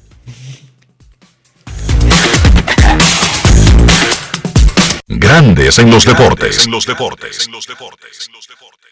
Yo, disfruta el sabor de siempre con harina de maíz mazorca y dale, dale, dale, dale. La vuelta al plato, cocina arepa, también empanada. Juega con tus hijos, ríe con tus panas, disfruta en familia, una cocinada. En tu mesa la silla nunca tan contada. Disfruta el sabor de siempre con harina de maíz mazorca y dale, dale, dale, dale. La vuelta al plato, siempre felices, siempre contento. Dale la vuelta a todo momento. Cocina algo rico, algún invento. Este es tu día, yo lo que siento. Tu harina de maíz mazorca de siempre, ahora con nueva imagen. Hola Rolando, ¿y en qué tú estás? Aquí, eliminando la delincuencia. Oh, ¿y cómo? Es que soy parte del programa integral Mi País Seguro, porque además de tener más policía, mejor vigilancia, ponemos iluminación en las calles, entregamos instalaciones deportivas a los barrios y damos capacitación para que la gente pueda conseguir empleo. Ah, porque no solo se trata de apresar delincuentes, sino de evitar que la gente se meta en eso, ¿verdad? Exactamente. El Ministerio de Interior y Policía hace que mi país cambie la inseguridad por un país seguro. Estamos cambiando. Presidencia de la República Dominicana. En Grandes en los deportes. Llegó el momento del básquet. Llegó el momento del básquet. En la NBA, partidos interesantes de la jornada del domingo, los Boston Celtics continúan su paso arrollador. Esta vez fueron a Denver y le dieron una paliza a los Nuggets, 124 por 104. Jason Tatum y Jalen Brown terminaron con 30 puntos cada uno. Se convierten en la segunda pareja de compañeros en los Celtics que consiguen anotar 30 puntos o más los dos en partidos consecutivos, pues la otra había sido Larry Bird y Kevin McHale que lo hicieron en 1988. Además, fue la sexta ocasión esta temporada que los dos muchachos de los Celtics encestan 30 o más en un partido, siendo así la pareja que más lo ha hecho en la historia de la franquicia. 21 y 4 tienen los Celtics en sus últimos 25 partidos y son la mejor defensa de toda la liga. Ayer ese trabajo defensivo se vio en lo que hicieron contra Nikola Jokic, limitando al centro de Denver, que usualmente es súper eficiente, pero ayer solo lanzó de 23-8 de campo. Gran planteo defensivo de los Celtics, que ahora Boston está solo a medio juego de Filadelfia por el segundo lugar en la conferencia del Este. Hablando de Filadelfia, Toronto venció ayer a ese conjunto de los Sixers 93 por 88, 26 puntos y 10 rebotes para Pascal Siakam, 21 para Precious Achiwa. Los Raptors le ganaron ese duelo defensivo en la ruta a los Sixers, siendo fiel a su estilo, un equipo que juega organizado, que juega duro y que cumplen con su sistema independientemente de quién esté en cancha. Por ejemplo, ayer no contaron con Fred, con uno de los principales jugadores del equipo, pero aún así pudieron ganar ese partido. Toronto está luchando por salirse del play-in. Están en el séptimo puesto, a uno de Cleveland, que está en sexto, y a uno y medio de Chicago, que ocupa la quinta posición. Por Filadelfia, Joel Embiid fue el mejor con 21 puntos y 13 rebotes.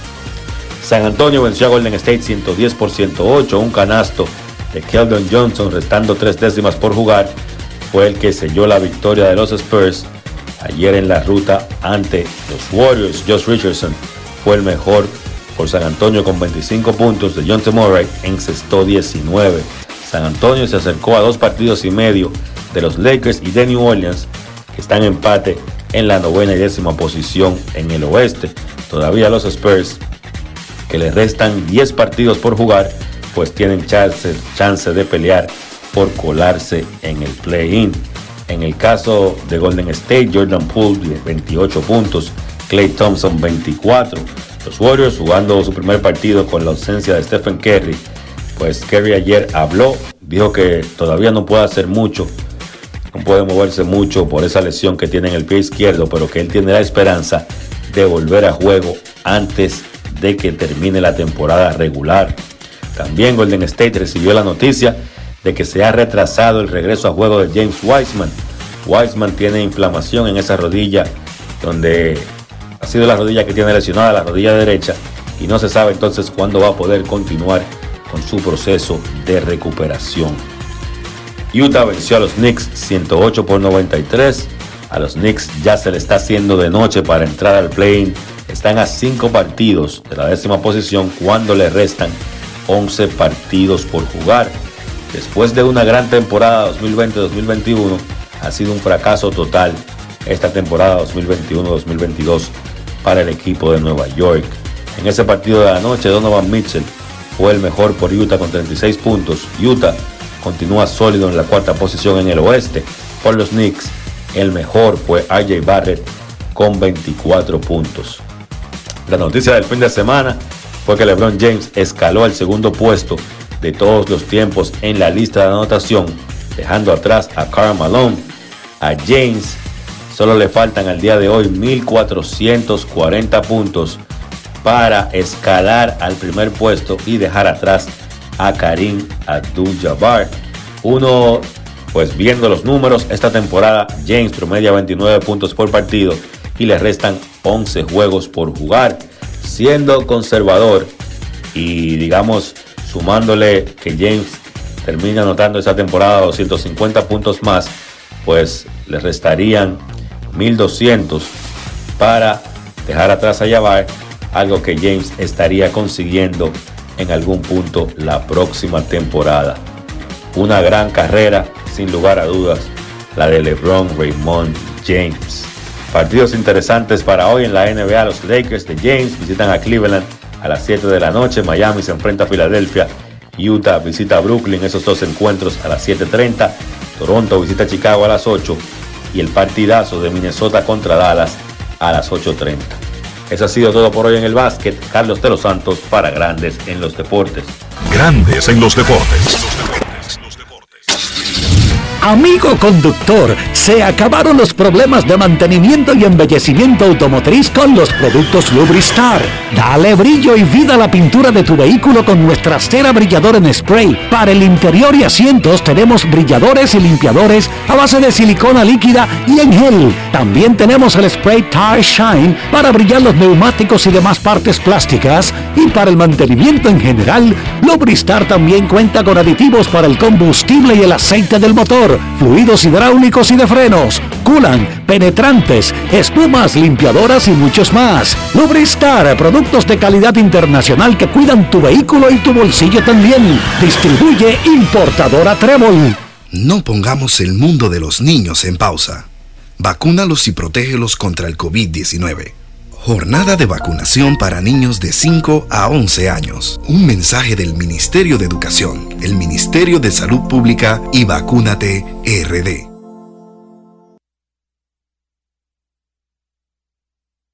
Grandes en los deportes.